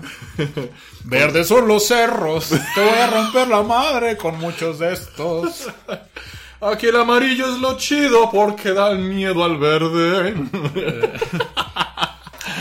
Ah, chirreón, ya no sé a quién se van a chingar. Amarillo, digo verde. Ya no sé ni qué color. No, no, y, y- y- y en eso llega Atrocitus. Ni uno ni otro. El rojo es el bueno, el color de la sangre. ay, qué babón. Uf, si, a- si alguien anima, haga ese corto, estaría bueno. Alguien que tenga mucho tiempo libre. este. Fíjese que DC no tiene tan buenos villanos, tiene muy poquitos. O más bien, tiene muchos, Todos los chidos pero están en, todos en están una sola serie. to- Todos están en la misma serie y todos Sí. saben quiénes son. Los pinches villanos de Batman que están verguisísimas. Sí, Batman tiene un roster casi perfecto de No villanos. mames, Es como, ¿quién se acuerda de Metal o quién se acuerda de. De Capitán Frío. sí, que no es el señor frío, no. No, señor Frío es el de Batman. Sí, no, Capitán Frío- es el otro pinche. Villano de Flash. Pi- pi- pinche esquimal puñete. O, o Gorila Groot, que es un puto gorila. Eh, gorila Groot. Es un puto gorila, no mames. Tiene sus momentos. Un gorila que habla, es su poder, es un gorila que putas habla. Es- no, no, no. Es un gorila supremacista. Es, es- Está muy mamón. es un gorila fascista. Está chido. Pero pues sí, todos los villanos de Batman, así con solo pensar poquitos. No mames, dos caras, este Poison Ivy, el espantapájaros. Dos casos es mi favorito de Batman. ¿Verdad? Me gusta más que Coringa. Un poco. Sí, me gusta más. Bueno, el pingüino, este, el señor frío, Bane, el acertijo, Harley Quinn. No mames, tiene un chingo de villanazos. Hasta los que no me gustan tanto como Ra's al Ghul. Está chido. Pero pues sí, el mejor. Hasta lo, es más, ya en los cómics así en los últimos año, año y medio, todo el, el villano que le ha dado, o sea, que, que ha sido como el que levanta los arcos de, ¿Todos? de los arcos principales de DC. ¿El Ra's al Ghul? No, ¿no has visto al Batman que ríe? Oh, sí, sí, sí. Y ya llevan como cuatro arcos de que lo matan y regresa y regresa porque es un pinche personajazo del Batman que ríe. Pero así como, no mames, hasta Batman cuando se vuelve malo les levanta la talaga a estos putos. Bueno, no es que Batman se vuelva malo, es un Batman malo. Es que está, está fusionado con el, con el mejor. No, bueno, no es fusionado, es como de otras Ah. dimensiones alternas. Sí, sí, sí. Es una dimensión donde el guasón se vuelve Batman. pero sí, no le diga guasón, dígale. Goringa. Goringa. ¿Es- ¿Dónde le dicen así? Es en, En Brasil, Brasil. es que la, la, en la Liga Supercuates dijeron que no pueden poner el tráiler como era. Eso está chido de que en la película de Joaquín Phoenix de Guasón le van a poner en cada país el nombre. que le pusieron en cada país. Ajá, no. No O es sea- Joker, por eso es Coringa y por eso es Guasón. Y en España es el comodín. Por, seguramente. Está chido Guasón, me gusta, me gusta Guasón. Sí, se me hace bien. Pero pues sí. Coringa pues, está cagado también. Pica pau. Pero sí está bien perro. A, a mí me encanta. Coringa. Me encanta el Joker. Es de mis villanos favoritos también el Joker. Es tu favorito, ¿no? Pues no sé. Bueno, no, ahorita dijiste quién. No, era, o sea, está entre Hannibal Lecter, Joker, son pinches villanazazos. El Joker es el epítome de la villanía en DC, porque es un buen personaje, está bien chido. Ya, este, como que, y lo hicieron invencible en muchos sentidos, ya se chinga cualquier héroe, ya le vale verga todo. Es como, eh, subieron mucho a Batman y por lo mismo subieron al Joker. Y lo hicieron ya casi invencible. Y hay muchos que se quejan de eso, de que ya lo hicieron muy mamón al Joker y que hace lo que quiere. Pero bien chido el personaje, sí a está mí chido. todavía la, la, la, la última iteración de cómic, la de Greg Capullo, esa donde no tiene cara, está bien chingón. Y hace unas pinches cosas mamonas. O sea, es un villano que se ha mantenido todo el tiempo, todo el tiempo está haciendo cosas cabronas. No tiene, no tiene como una época floja. Creo que en el cine ha dado más tres pies que en los cómics. ¿Qué es lo que rescata a Batman? Batman es muy fuerte como personaje por el Joker. Sí, pero también hay Batman es muy chido. Jokers que no valen verga. Bueno, uno. Uno, Jared, estamos hablando contigo. De tu puta madre. No, sí. Pinche mamón. Pinche mamón, pendejete. Este, Jared Leto es como pinche Michael en The Office. Así. Es, es- Explícate porque nadie tiene las referencias. Es, es como eso. el- eh, Michael es el jefe de The Office. Y según él está siendo bien. Así bien buen pedo y bien super jefe. Y es bien simpático y es bien divertido. Pero a todo mundo le caga. Las bromas que hacen, nadie le parecen graciosas. ¿no? Le parece, les parece a todos un personaje nefasto. Y Jared Leto era así. Me decían que, que estaba así entre escena y escena jugándoles bromas a los del crew y pendejadas así. Les mandé unos regalos y eran ratos muertos con condones. Güey, ¿para qué? Si en la película no interactúa con nadie más que con Margot Robbie. No, y manda. está muy mamón eso. Es como Heath Ledger le dejó la vara muy alta para este pendejo. Bueno, ya nomás para. Yo, yo, yo, yo lo ca- califico esta situación así, digo. El güey es capaz. Es muy mamón porque sigue el método, pero se atraganta con él. Estaba viendo que. Ya es que en Blade Runner sale y eh, su personaje ciego. Ah, pues pasó dos meses con un morro ciego y, vi- y vivió con el morro ciego. O sea, él también a ciegas. Ok. Y le decía qué hacer y qué sentir. Y todo así como de, güey, actuar es actuar, cabrón. O sea, Es que también Heath Ledger era actor de método, se encerró para crear su personaje del Joker. Pero. pero no se basó en nada. O sea, se encerró para Sí, crearlo. Sí, para crearlo. Este güey es mamón al extremo y Eh. sí. Sí, si le dices que hace Superman, se va a lanzar de un techo para Sí, verlo. sí, sí. Es como James Woods eh, trabajando en el Quickie Mart. La misma chingadera. Pero pues sí. ¿Cu- ¿Cuál es su Joker favorito? Chingada madre, es que son muchos. Y está difícil. Chingada madre. Yo todavía hasta la fecha no me decido entre Heath Ledger y Mark Hamill. No, ni yo. Y, y aparte Mark Hamill hay para escoger porque está el de la serie, Sí. El de Arkham. Arkham está perrísimo. Que el de Arkham tiene sus puntos flojos. Porque, por ejemplo, el final del juego, tú no lo has acabado, pero al final del juego se inyecta una madre que lo, que se acaba. lo pone mamadísimo. Y no le dice a Batman, hijo de su puta madre, estoy mamadísimo. Eso está muy chafa. Pero, pero pues sí. Pero en, en- en Arkham Knight, que realmente ahí ya está muerto. Y está como un fantasma en el, en el cerebro de Batman. Y también lo está chingue y chingue y chingue. Todo el juego está. Uf. Pues, a, a mí me encanta en la serie original de los noventas. La serie animada original. Sí. Está perrísima esa. Mr. J. Bueno, sí, no sé. ¿Sí le puedo llamar original esa serie? Sí. Sí, ¿verdad? Sí, pues sí. Bueno. Y pues eso, me encanta a mí la interpretación de Luke Skywalker como el Joker, está perrísima. Pero no mames, en la vida real, pues sí. No he visto la de Joaquín Phoenix todavía, quién sabe Ah, qué exactamente, hay, hay que ver Coringa, a ver qué pasa. Pero hasta ahorita Heath Ledger, no mames, me encanta a mí ese mono, me encanta ese personaje. Ah, Jack también, Jack Todos, bueno. todos tenían algo bueno, menos Jared Leto. Hasta, sí, este pinche el de César Romero bien César. Romero también lo hacía bien. ¡Uh, uh, uh, uh, uh, Batman! Pero bueno, ya dejando un poco el Joker, ya para ir nosotros villanos. Vamos con los de Marvel. Que Marvel. Marvel tiene bien poquito chidos. Y Tú, pasa. le- le- le- les pasa un poco lo mismo que, que con Spider-Man. Eh, sí, Batman. están en Con Spider-Man. Sí, todo- Spider-Man también tiene una galería. Venom. Sin llegar a la complejidad de los de Batman, son chidos. en, su- en su mood son Sí. chidos. Y Venom. Que estos son animales.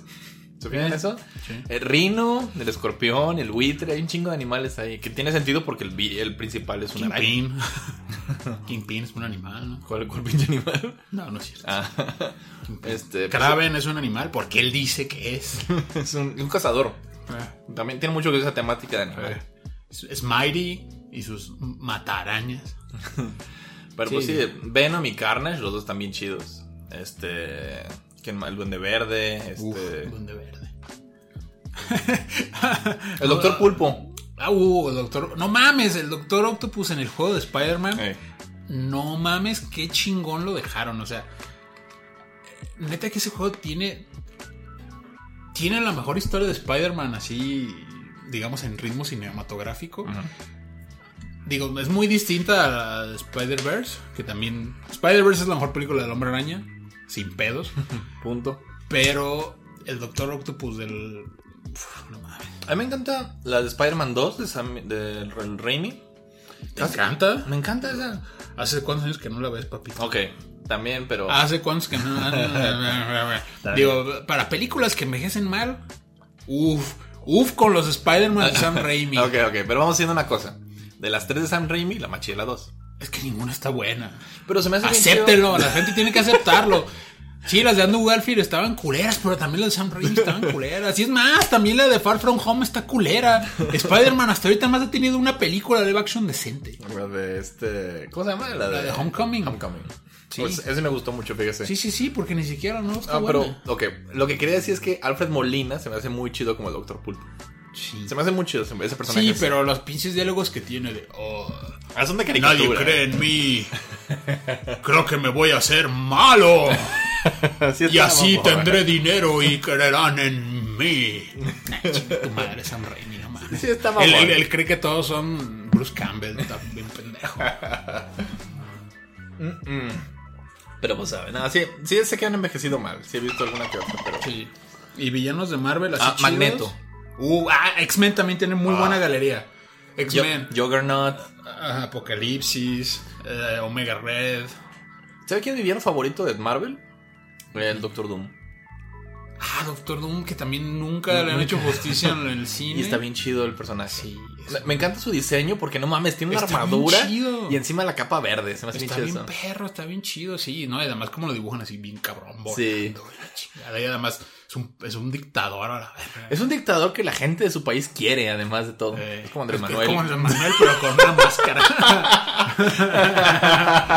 Eh, Eh, Estaría perro que Andrés Manuel se vistiera con así de verde. Estaría chingón. Creo que alguna vez se lo dije, que muchos villanos usan esa temática del verde. mm, Sí, lo había es un mencionado. color de maldad. Es un color de maldad. Muchos, un chingo de villanos tienen el color verde. Desde la bruja del oeste de, de Mago de Oz hasta Lord Voldemort en Harry Potter. Todo, todo con él es verde. El hechizo de la Avada Kedavra es verde. Y este. Y Slytherin, que es de la casa donde él viene, Ay. es, es verde también. Oye, ahorita que hablas de Voldemort, ¿cómo se te hace Voldemort como villano? Ah, Voldemort se me... me gusta mucho Voldemort porque. Por todo ese mitos que trae desde atrás. Porque la, vez- la primera vez que lo ves ya bien, bien es hasta el libro 4. Pero- Exactamente. Antes, antes del libro 4 es, es como es como Pitbull. Ya tú sabes.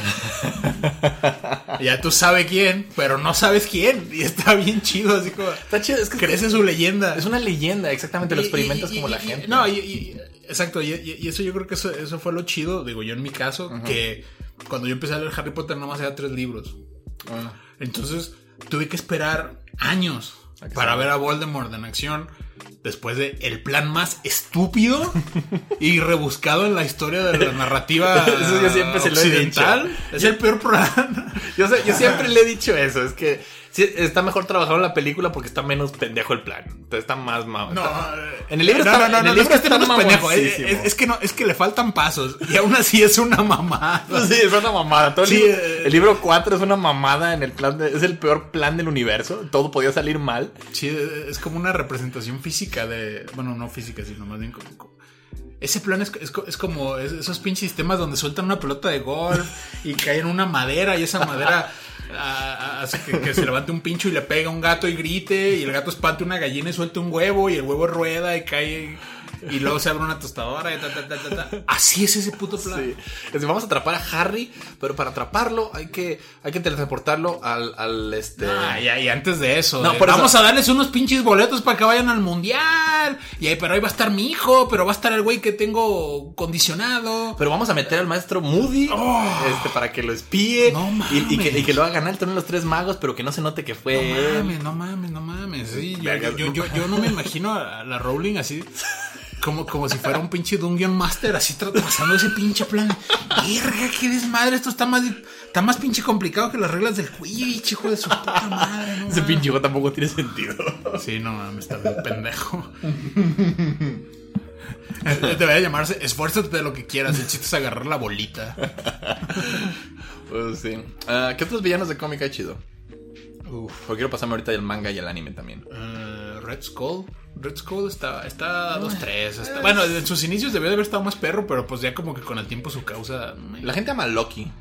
Ah, no. Loki en los cómics es una mierda. Y en las películas está bien sobrevalorado. La neta es que ni la actuación de ese güey es buena, ni lo que hace el personaje está chido. Y nunca, nunca, nunca se siente como una amenaza de nada. Ese es el pinche problema de los villanos de Marvel. Nunca se sienten como una amenaza, salvo, obviamente, Thanos. O sea, Thanos es un excelente villano. Porque la gente utiliza sus frases ya como, como pues sí tenía razón Thanos. Es como, sí, un perfecto equilibrio, como todo debe ser. Es como, vergas, aquí falta un poquito de Thanos. La gente usa esa, esa referencia. Que se la sacaron la película, así no es su. No, no, es su no, arco y a, y medio camino, porque el pinche Thanos, a como se vio en Guardianes y a como se venía manejando, iba a ser el Thanos parodia de Darkseid. No, y qué bueno Soy que lo malo arreglaron. malote y no mames. Qué bueno que lo arreglaron en la. ¿Por Lo, qué es eso? Lo Eh, volvieron un personaje eh, 4D, digamos. Es que es eso. Todas las películas de Marvel están enfocadas en su héroe, lo cual está muy bien. Por eso el villano es Wango. Y esta, como ya, to- ya todos los héroes están presentados, te enfocas por completo en Thanos. Lo hicieron muy bien. El, en, este. Y que técnicamente son dos Thanos la historia de... Ah, sí, sí, sí. El, el- el Thanos granjero Ajá. y el, el Thanos del pasado. Sí, el, Thanos inmaduro prácticamente. O sea, su- suena mamada, pero sí. O sea, digamos que le faltaba relajarse más. Sí, sí, sí. Por eso, ese, ese güey sí se va a los putazos. A mí, a mí me encanta, me encanta Thanos. Me hizo un muy buen personaje. Sí. Y es buena interpretación. Es. Brolin. Josh Brolin, Qué chingón. Pero bueno, vamos al. a- Este. Voy a hablar un poquito de, de manga y anime. Que a lo mejor usted por ahí no conoce tanto. No, bueno, tampoco. Pero- ta- ta- di algo que de menos haya salido en Canal 5, porque luego si empiezas. a, Jaburo no Vicky, por supuesto. No, es- No, es que le puedo decir las tendencias que tiene ahorita. Así como de villanos que hay ahorita. Bueno, pero tra- tra- trata de que la gente, la gente normal entienda, por favor. Venga, le voy a decir lo mismo con lo de los videojuegos, porque yo no controlo también eso, ¿eh? Yo no me voy a poner a hablarle a la gente de todos los villanos de videojuegos. No, el, el anime este, empezó con unos villanos muy mamones, por ahí por la década de los 70 que eran villanos exagerados. Eran como extraterrestres medio andróginos, tenían esa idea. Como, ¿Se acuerda del villano de Fuerza G? Sí, pi- pinche ve- vestiduca. Estaba bien raro ese Era, güey. era como Batman vestida. Estaba raro porque tenía voz de hombre y mujer al mismo tiempo. No, eh, es el de la voz de hombre-mujer, era de Massinger. Ah, sí, sí, sí. No, se parecen No, un poquito. El, villano de Fuerza G era, tío, era como Batman, pero con labios bonitos. Y estaba mamón, esa era como la tendencia del anime de aquel tiempo, eran ese tipo de villanos. Y el, el anime, este... en, el, en el anime se dio mucho esta tendencia de hacer villanos guapos, les gustaba, les gustaba mucho esa idea. Por ejemplo, en Los Caballeros del Zodíaco, que digamos todos los villanos del, del arco de, de las 12 casas, todos son pinches caballeros de oro, y todos, excepto por Aldebarán, todos son, todos son ah, güeyes guapos. eso te iba a decir, El de Barán está bien chacal, ¿no? bueno, no, ni chacal, es- está ñero. ñero. ¿Y sabes qué es lo más ñero de Barán? Que tiene su pinche cuerno roto. Eso es lo más ñero. Es que valió verga, valedor. Me lo quitaron.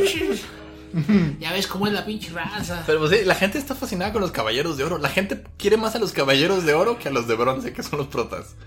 Y bueno, este. ¿Tú a qué edad viste los pinches caballeros, oyes? Yo no. ¿Cómo es, mamá? Eh, Ricardo está haciendo un chiste que porque ya, yo siempre. ya se volvió un meme. Pero bueno, eh, el- y el más. El más de que exageraba en su guapura era Pisces, este Afrodita. Porque era. Era el. el No, pero es que eso ya era un metrosexualismo peligrosamente acercado a, a la homosexualidad. Sí, que si te veía tu mamá viendo eso, te, te hacía preguntas. de- Oye, mijo, ¿por qué se está tan suavecito? Pero bueno. Y, y los villanos de, de Dragon Ball pasan por muchas etapas. Eh, por ejemplo, Pilaf, que es un, pues un extraterrestrucho así medio culerón. En, Muy napoleónico. Muy napoleónico, con la voz de Yamila Tala, así muy mamonzón. Y luego se pasaron. El, el primer villano, sí que me acuerdo, cabrón de Dragon Ball, pues estaba Pai Pai. Que se parece a Teo González. y era, era esa idea Sí, de. fue, fue la primera amenaza. Amenaza real. real. No mames, Este güey mató a un cabrón con la lengua. ¿Qué, qué va a pasar? Y, y ese villano estaba sacado directamente como de las películas de Bruce Lee o Jackie Chan. Era, Sí, era ese sí, villano. era Pai Mei. Así, así exageradamente fuerte. Muy, muy de artes marciales. Y de ahí se pasaron a los villanos más tipo monstruo, como Piccolo Daimaku. Que ese sí me daba Oye, miedo. pero el general Red, ¿qué? El general Red. Al fin y al cabo, Pai era una chichincle del general Red. Que también fue una amenaza hasta que lo viste que medía 1.30 como Benito Juárez. Pero es eso. el- ahí el villano fue el villano secreto, porque era el general Black, en realidad el último villano de la temporada. Y- Pero, pero bueno, pero él seguía las órdenes de Red, pero ahí- son los pinches giros mamones de Toriyama. De, ah, yo lo quiero para volverme alto. Güey, no mames. Chinga tu madre, Toriyama, eres, eres la verga. O sea, to- todo el pedo de la patrulla roja era porque un cabrón quería ser más alto. Eso estaba bien chido, así como...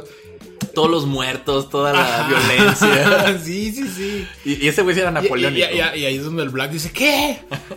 ¿Qué, qué, qué te pasa, pinche pendejo enano? Porque aparte tú no veías que estaba enano. a la verga. De vez en cuando te ponían cosas así de que agáchate para poder hablar y cosas así. Te lo ponían de vez en cuando, sí me acuerdo. Pero ya hasta que lo ves de cuerpo entero dices, no mames. Pero pues sí, ya al final lo ves pelear contra Black. Pero sí, la- el primer villano que me sorprendió fue Tao Pai Pai. Pero el primero que sí me aterró fue Piccolo Daimaku. Porque no mames, ese ya no solo estaba matando al papá de Upa, que era un personaje terciario. Ah, mató, a- Este a güey mató a Krillin, al maestro Roshi, a Chaos y decías, no A mames, la- está- a los guardaespaldas del rey del mundo. se está chingando a todos los buenos. No, los principales era lo que daba miedo de ese güey. Fue el primero que mató a Krillin. Cuando te sorprendió que mataran a Krillin. Déjalo en paz. Lo dejé en paz. Se cayó, hizo paz. Pinche Carlos. Pinche Carlos sacaba muchas mamadas en su doblaje y no muchos se acuerdan de eso, pero sí, este, sus personajes ya decían muchas mamadas. También la supermomia que hacía él, que decía, ¡ay! Me acuerdas de mi tía Lupita, o sea, ¿qué mamada dijo algo así? Sí, te- tenía como un chiste de pozole. y era la supermomia la que decía esa mamada. Pues estaba perro eso. Pues sí, pero yo ya después en Dragon Ball Z como que Toriyama dijo, ay, que todos los, to- que todos los villanos se hagan buenos. Que- y que todos sean como extraterrestres monstruo. No, pero más allá de ese rasgo, este, que, o sea, todos terminaban redimiéndose de alguna manera. Pues sí.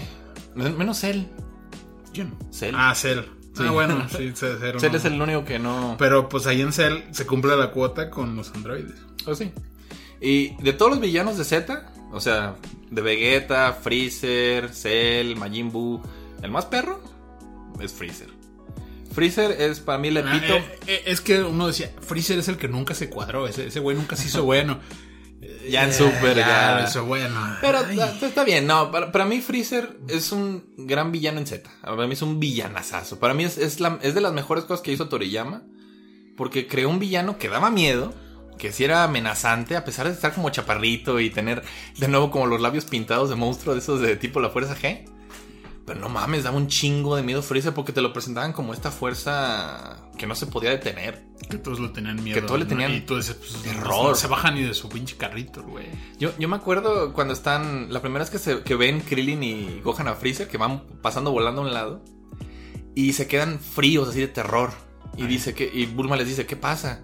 Dice, es que hay, hay muchos. Hay dos de ellos especialmente que son mucho más fuertes que Vegeta. Y dice Krillin, sí, pero el que me dio realmente miedo es el güey que iba al centro. Ey. Ese güey tiene, tiene un poder que deja pendejos a los otros dos. Ajá. Y se ve Freezer. La primera vez que lo ves así como, como un cabronzón. Por eso Freezer era un villanazo. A mí me encantaba el pinche personaje de Freezer. Pues sí, hay, hay- hay- los villanos de anime son de esa tendencia. Son güeyes guapos o son güeyes este, que dan miedo extraterrestres Muy- raros. Muy como. No sé por qué. Son como David Bowie. Como Chécate, Sí. chécate, todos los, los villanos del anime son En- como David Bowie. El laberinto. No, no, más en laberinto. O sea, me refiero a que cumplen con el arquetipo de. eh, O sea, agarran a, David- a- cualquiera de los personajes de David Bowie, sobre todo al Duque Blanco. Ajá. Así, o sea, traje y el pelo. Sí, como esa elegancia. actitud. Sí, sí, sí. La actitud. Ok. Ay, pues está mucho. A mí me encantan los villanos de anime. Ya para no extenderme demasiado con ellos, pero hay, hay un chingo buenos ahorita. Nos queda un chingo de tema, ya no hay tiempo. Ah, ya sé, ya sé. Bueno, hablemos de los de los videojuegos, usted para. Ah, bueno, no Para darle mucho que decir. Yo nada más quería decir antes. Sí. El Uno- villano uno- original de videojuegos creo que es Bowser, ¿no? Pues no sé si haya habido uno antes. Donkey Kong. Ah, de veras, Donkey Kong fue el, el villano original de Mario. Que era esa amenaza animal. Pero Bowser era esa idea como de un tipo dragón, que es como una tortuga dragón. Pero era la típica historia de un dragón secuestrando a una princesa. Hey, Es jugar un poquito con esa idea. Es, es un dragón, pero en realidad es una tortuga. arquetipos. Y el príncipe no es un príncipe, es un fontanero. Yo vi la película y era un tiranosaurio. No, no película culera. Pero bueno. Sí. A, mí, a mí me encantaba Gruntilda de Banjo Kazooie. ya sé que, que a usted le cagaba Banjo Kazooie, pero me encantaba ese pinche villano. Entiende que no es que me cague, nomás que pues. A mí, a mí me gustaban muchos villanos de videojuego. Ganondorf es un villanazazo. Sí, Ganondorf, era, sí. era lo que le faltaba. Zelda, desde que salió, era Ganon. Era ese monstruo incontenible. Pero yo creo que lo que lo hizo brillar fue que lo humanizaran, de que lo que está convirtieran. más verga ese güey que el señor puerco. Es que sí, un puerco feo. A un güey que, se, que es un pinche como. Es el rey de los ladrones, de los gerudos. Ay, y que, y que, que- Que es imponente, así. Es, es eso. Si humanizas al mal, da más miedo. Es lo que yo decía hace rato. Yo por eso creo que el arquetipo de David Bowie funciona el chingazo como un villano. Pero ¿qué villano le gusta a usted, Lick? Usted que juega más videojuegos que yo. Bueno, pues es que también no, no, no voy a decir todos porque no, no todo el mundo juega. Uno, Uno ubicar, pero uno famosón. hay varios. Jagger Guapo está bien chido. Jagger Guapo de Borderlands 2.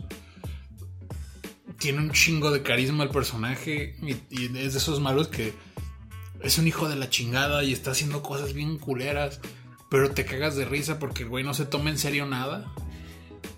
Y todo el tiempo te está haciendo reír, te está haciendo reír. Y te lo chingas, es una mezcla extraña porque, lo, o sea, está a la par el odio que le tienes y la simpatía. O sea, están así al, Al putazo. al mismo tiempo. Sí, funciona, funciona muy chido. A mí, yo, yo nunca jugué Final Fantasy, pero me dicen que Sephiroth, Sephiroth. es- Ah, es un- También es una onda como Darth Maul. Eh, eh, para mí es, es como la unión de los villanos de anime con los de videojuego. Porque esa idea de villano guapo, que es este amenazante. Sí, digo que, que Sephiroth es más bien como lo que simboliza y su historia de origen que realmente lo que Los- per se él expresa o hace. Los fans de Final Fantasy aman a Sephiroth, No, pero es lo, que lo mames, nomás por el puro diseño ya mama el güey. Pero lo que te digo, o sea, no es como que digas, ah, es que la sustancia que tiene, la manera que se expresa, o la chingada", no.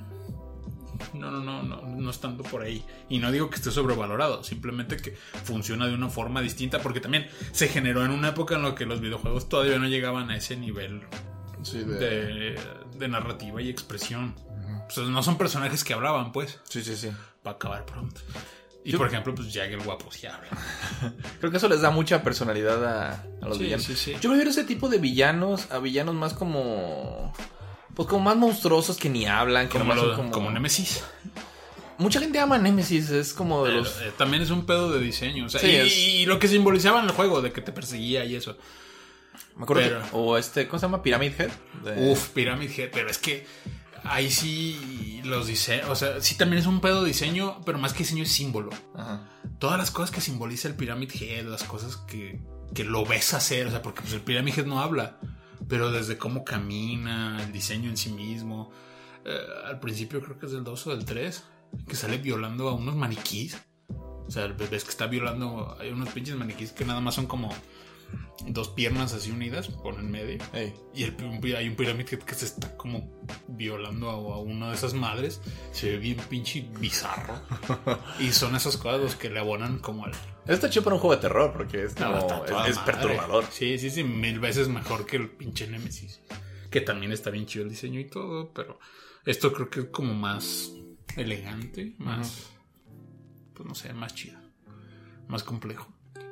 Y sí, hay muchos villanos de videojuegos, pero no. Fíjate que no pensé, digo, ahorita traigo fresco al Jack porque estoy jugando Borderlands 2. ¿Qué tal Andros de Star Fox? No mames. Ese me hacía chido ese mono. Es una puta máscara en el espacio. Nah, el de 64, que está más perro. Es un pinche chango. Todos son animales, verga. Pero está perro que sea como una pinche cara gigante del espacio. Está raro eso. Creo que, creo que aquí ya te estás forzando porque son tus pinches referencias. Estás rascando el bote, vato. Bueno, me acordé de eso. Es como dije, como que nadie se acuerda de Andros. Andros está perro. No, es que es el pedo. Tú ya no te acuerdas de nada más porque ya no tienes más referencia. Uy. Vas a decir, pues bueno, los mejores villanos están del 99 hacia atrás. No, la verdad es que muchos de los juegos que me gustan a mí, muchos no tienen villano. Como por ejemplo Pokémon. Tienes un rival, pero no es villano. O sea, es, es este. Es que no es un juego de villanos, es un juego de. Bueno, el equipo, Rocket, Pues sí, es como. Eh. Giovanni, que es el como el villano de la historia. Giovanni. Giovanni. Pero eh, son. Che, eh, no se trata de ellos casi, se trata más. Ni siquiera es el. vi- No, al final ni siquiera vences al villano. O sea, al final peleas con tu rival. En la, en la original de versión roja Gary. y azul. Se, se llama Blue en el, en el juego. Pero es Gary. pues. En la caricatura es Gary, sí. Todo el mundo. Que no soy gay. es Canimón. Pero es eso, es. eh, mucha gente ahorita está diferenciándolo bastante porque la gente ahorita está odiando a Ash. Especialmente con sus nuevos rediseños. Qué feos. Yo no, yo no lo había visto, pero ahora que ganó, que por fin ganó una pinche ganó la liga, liga. Y yo dije, pinche dibujo feo. Se feo. mancharon, hicieron una captura culera. No, así está de culero. Sí, está no culericísimo. Y, y es esto, ya la gente ya dice, no, esto ya no es Red, porque Red es el personaje Ajá, del ajá, juego ajá. original. Dicen, Red es un vergas, capturó los 151 Pokémones, venció a todos los líderes él solo, este, Eh. ganó la liga Pokémon, se chingó a Blue. Dice, Red es un vergas. Dice, Ash es un pendejo. la gente odia a Ash, tienen un odio, un odio hacia él. Ya se perpetuó demasiado. Ya eso es como un dictador también. Ya. Pero hay que cambiar. ¿Sabe qué pienso? Pienso que mucha gente se va a enojar con nosotros, todos los que no nos oyen. Entonces, gente que no nos oye se va a enojar porque, porque no dijimos a muchos villanos que pueden gustarles. Ah, yo creo que uh, deberíamos hacer otro programa. Porque también yo quiero hablar de Roy Batty.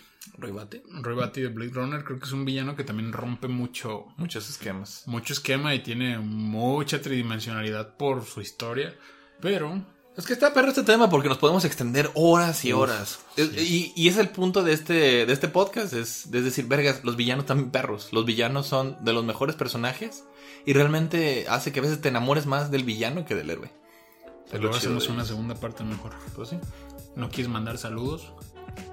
Sí, este, quiero mandar un saludo aquí. Ahora sí, ya sin banjo. Sí, ya. Y sin voz, sin voz, por Está favor. bien, está bien. Quiero mandar un saludo a, a Carlita, que siempre nos oye.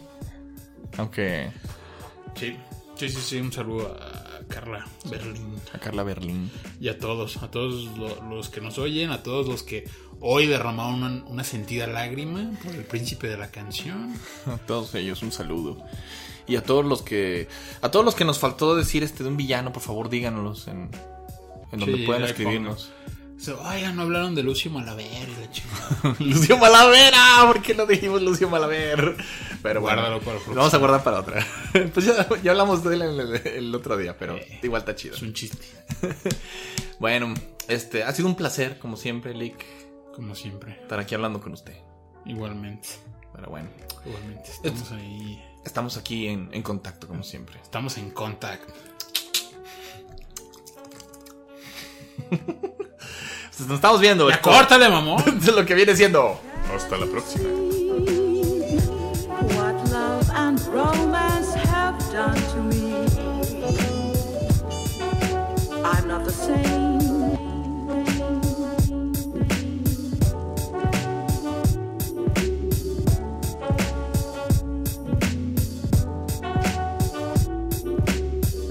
Can't you see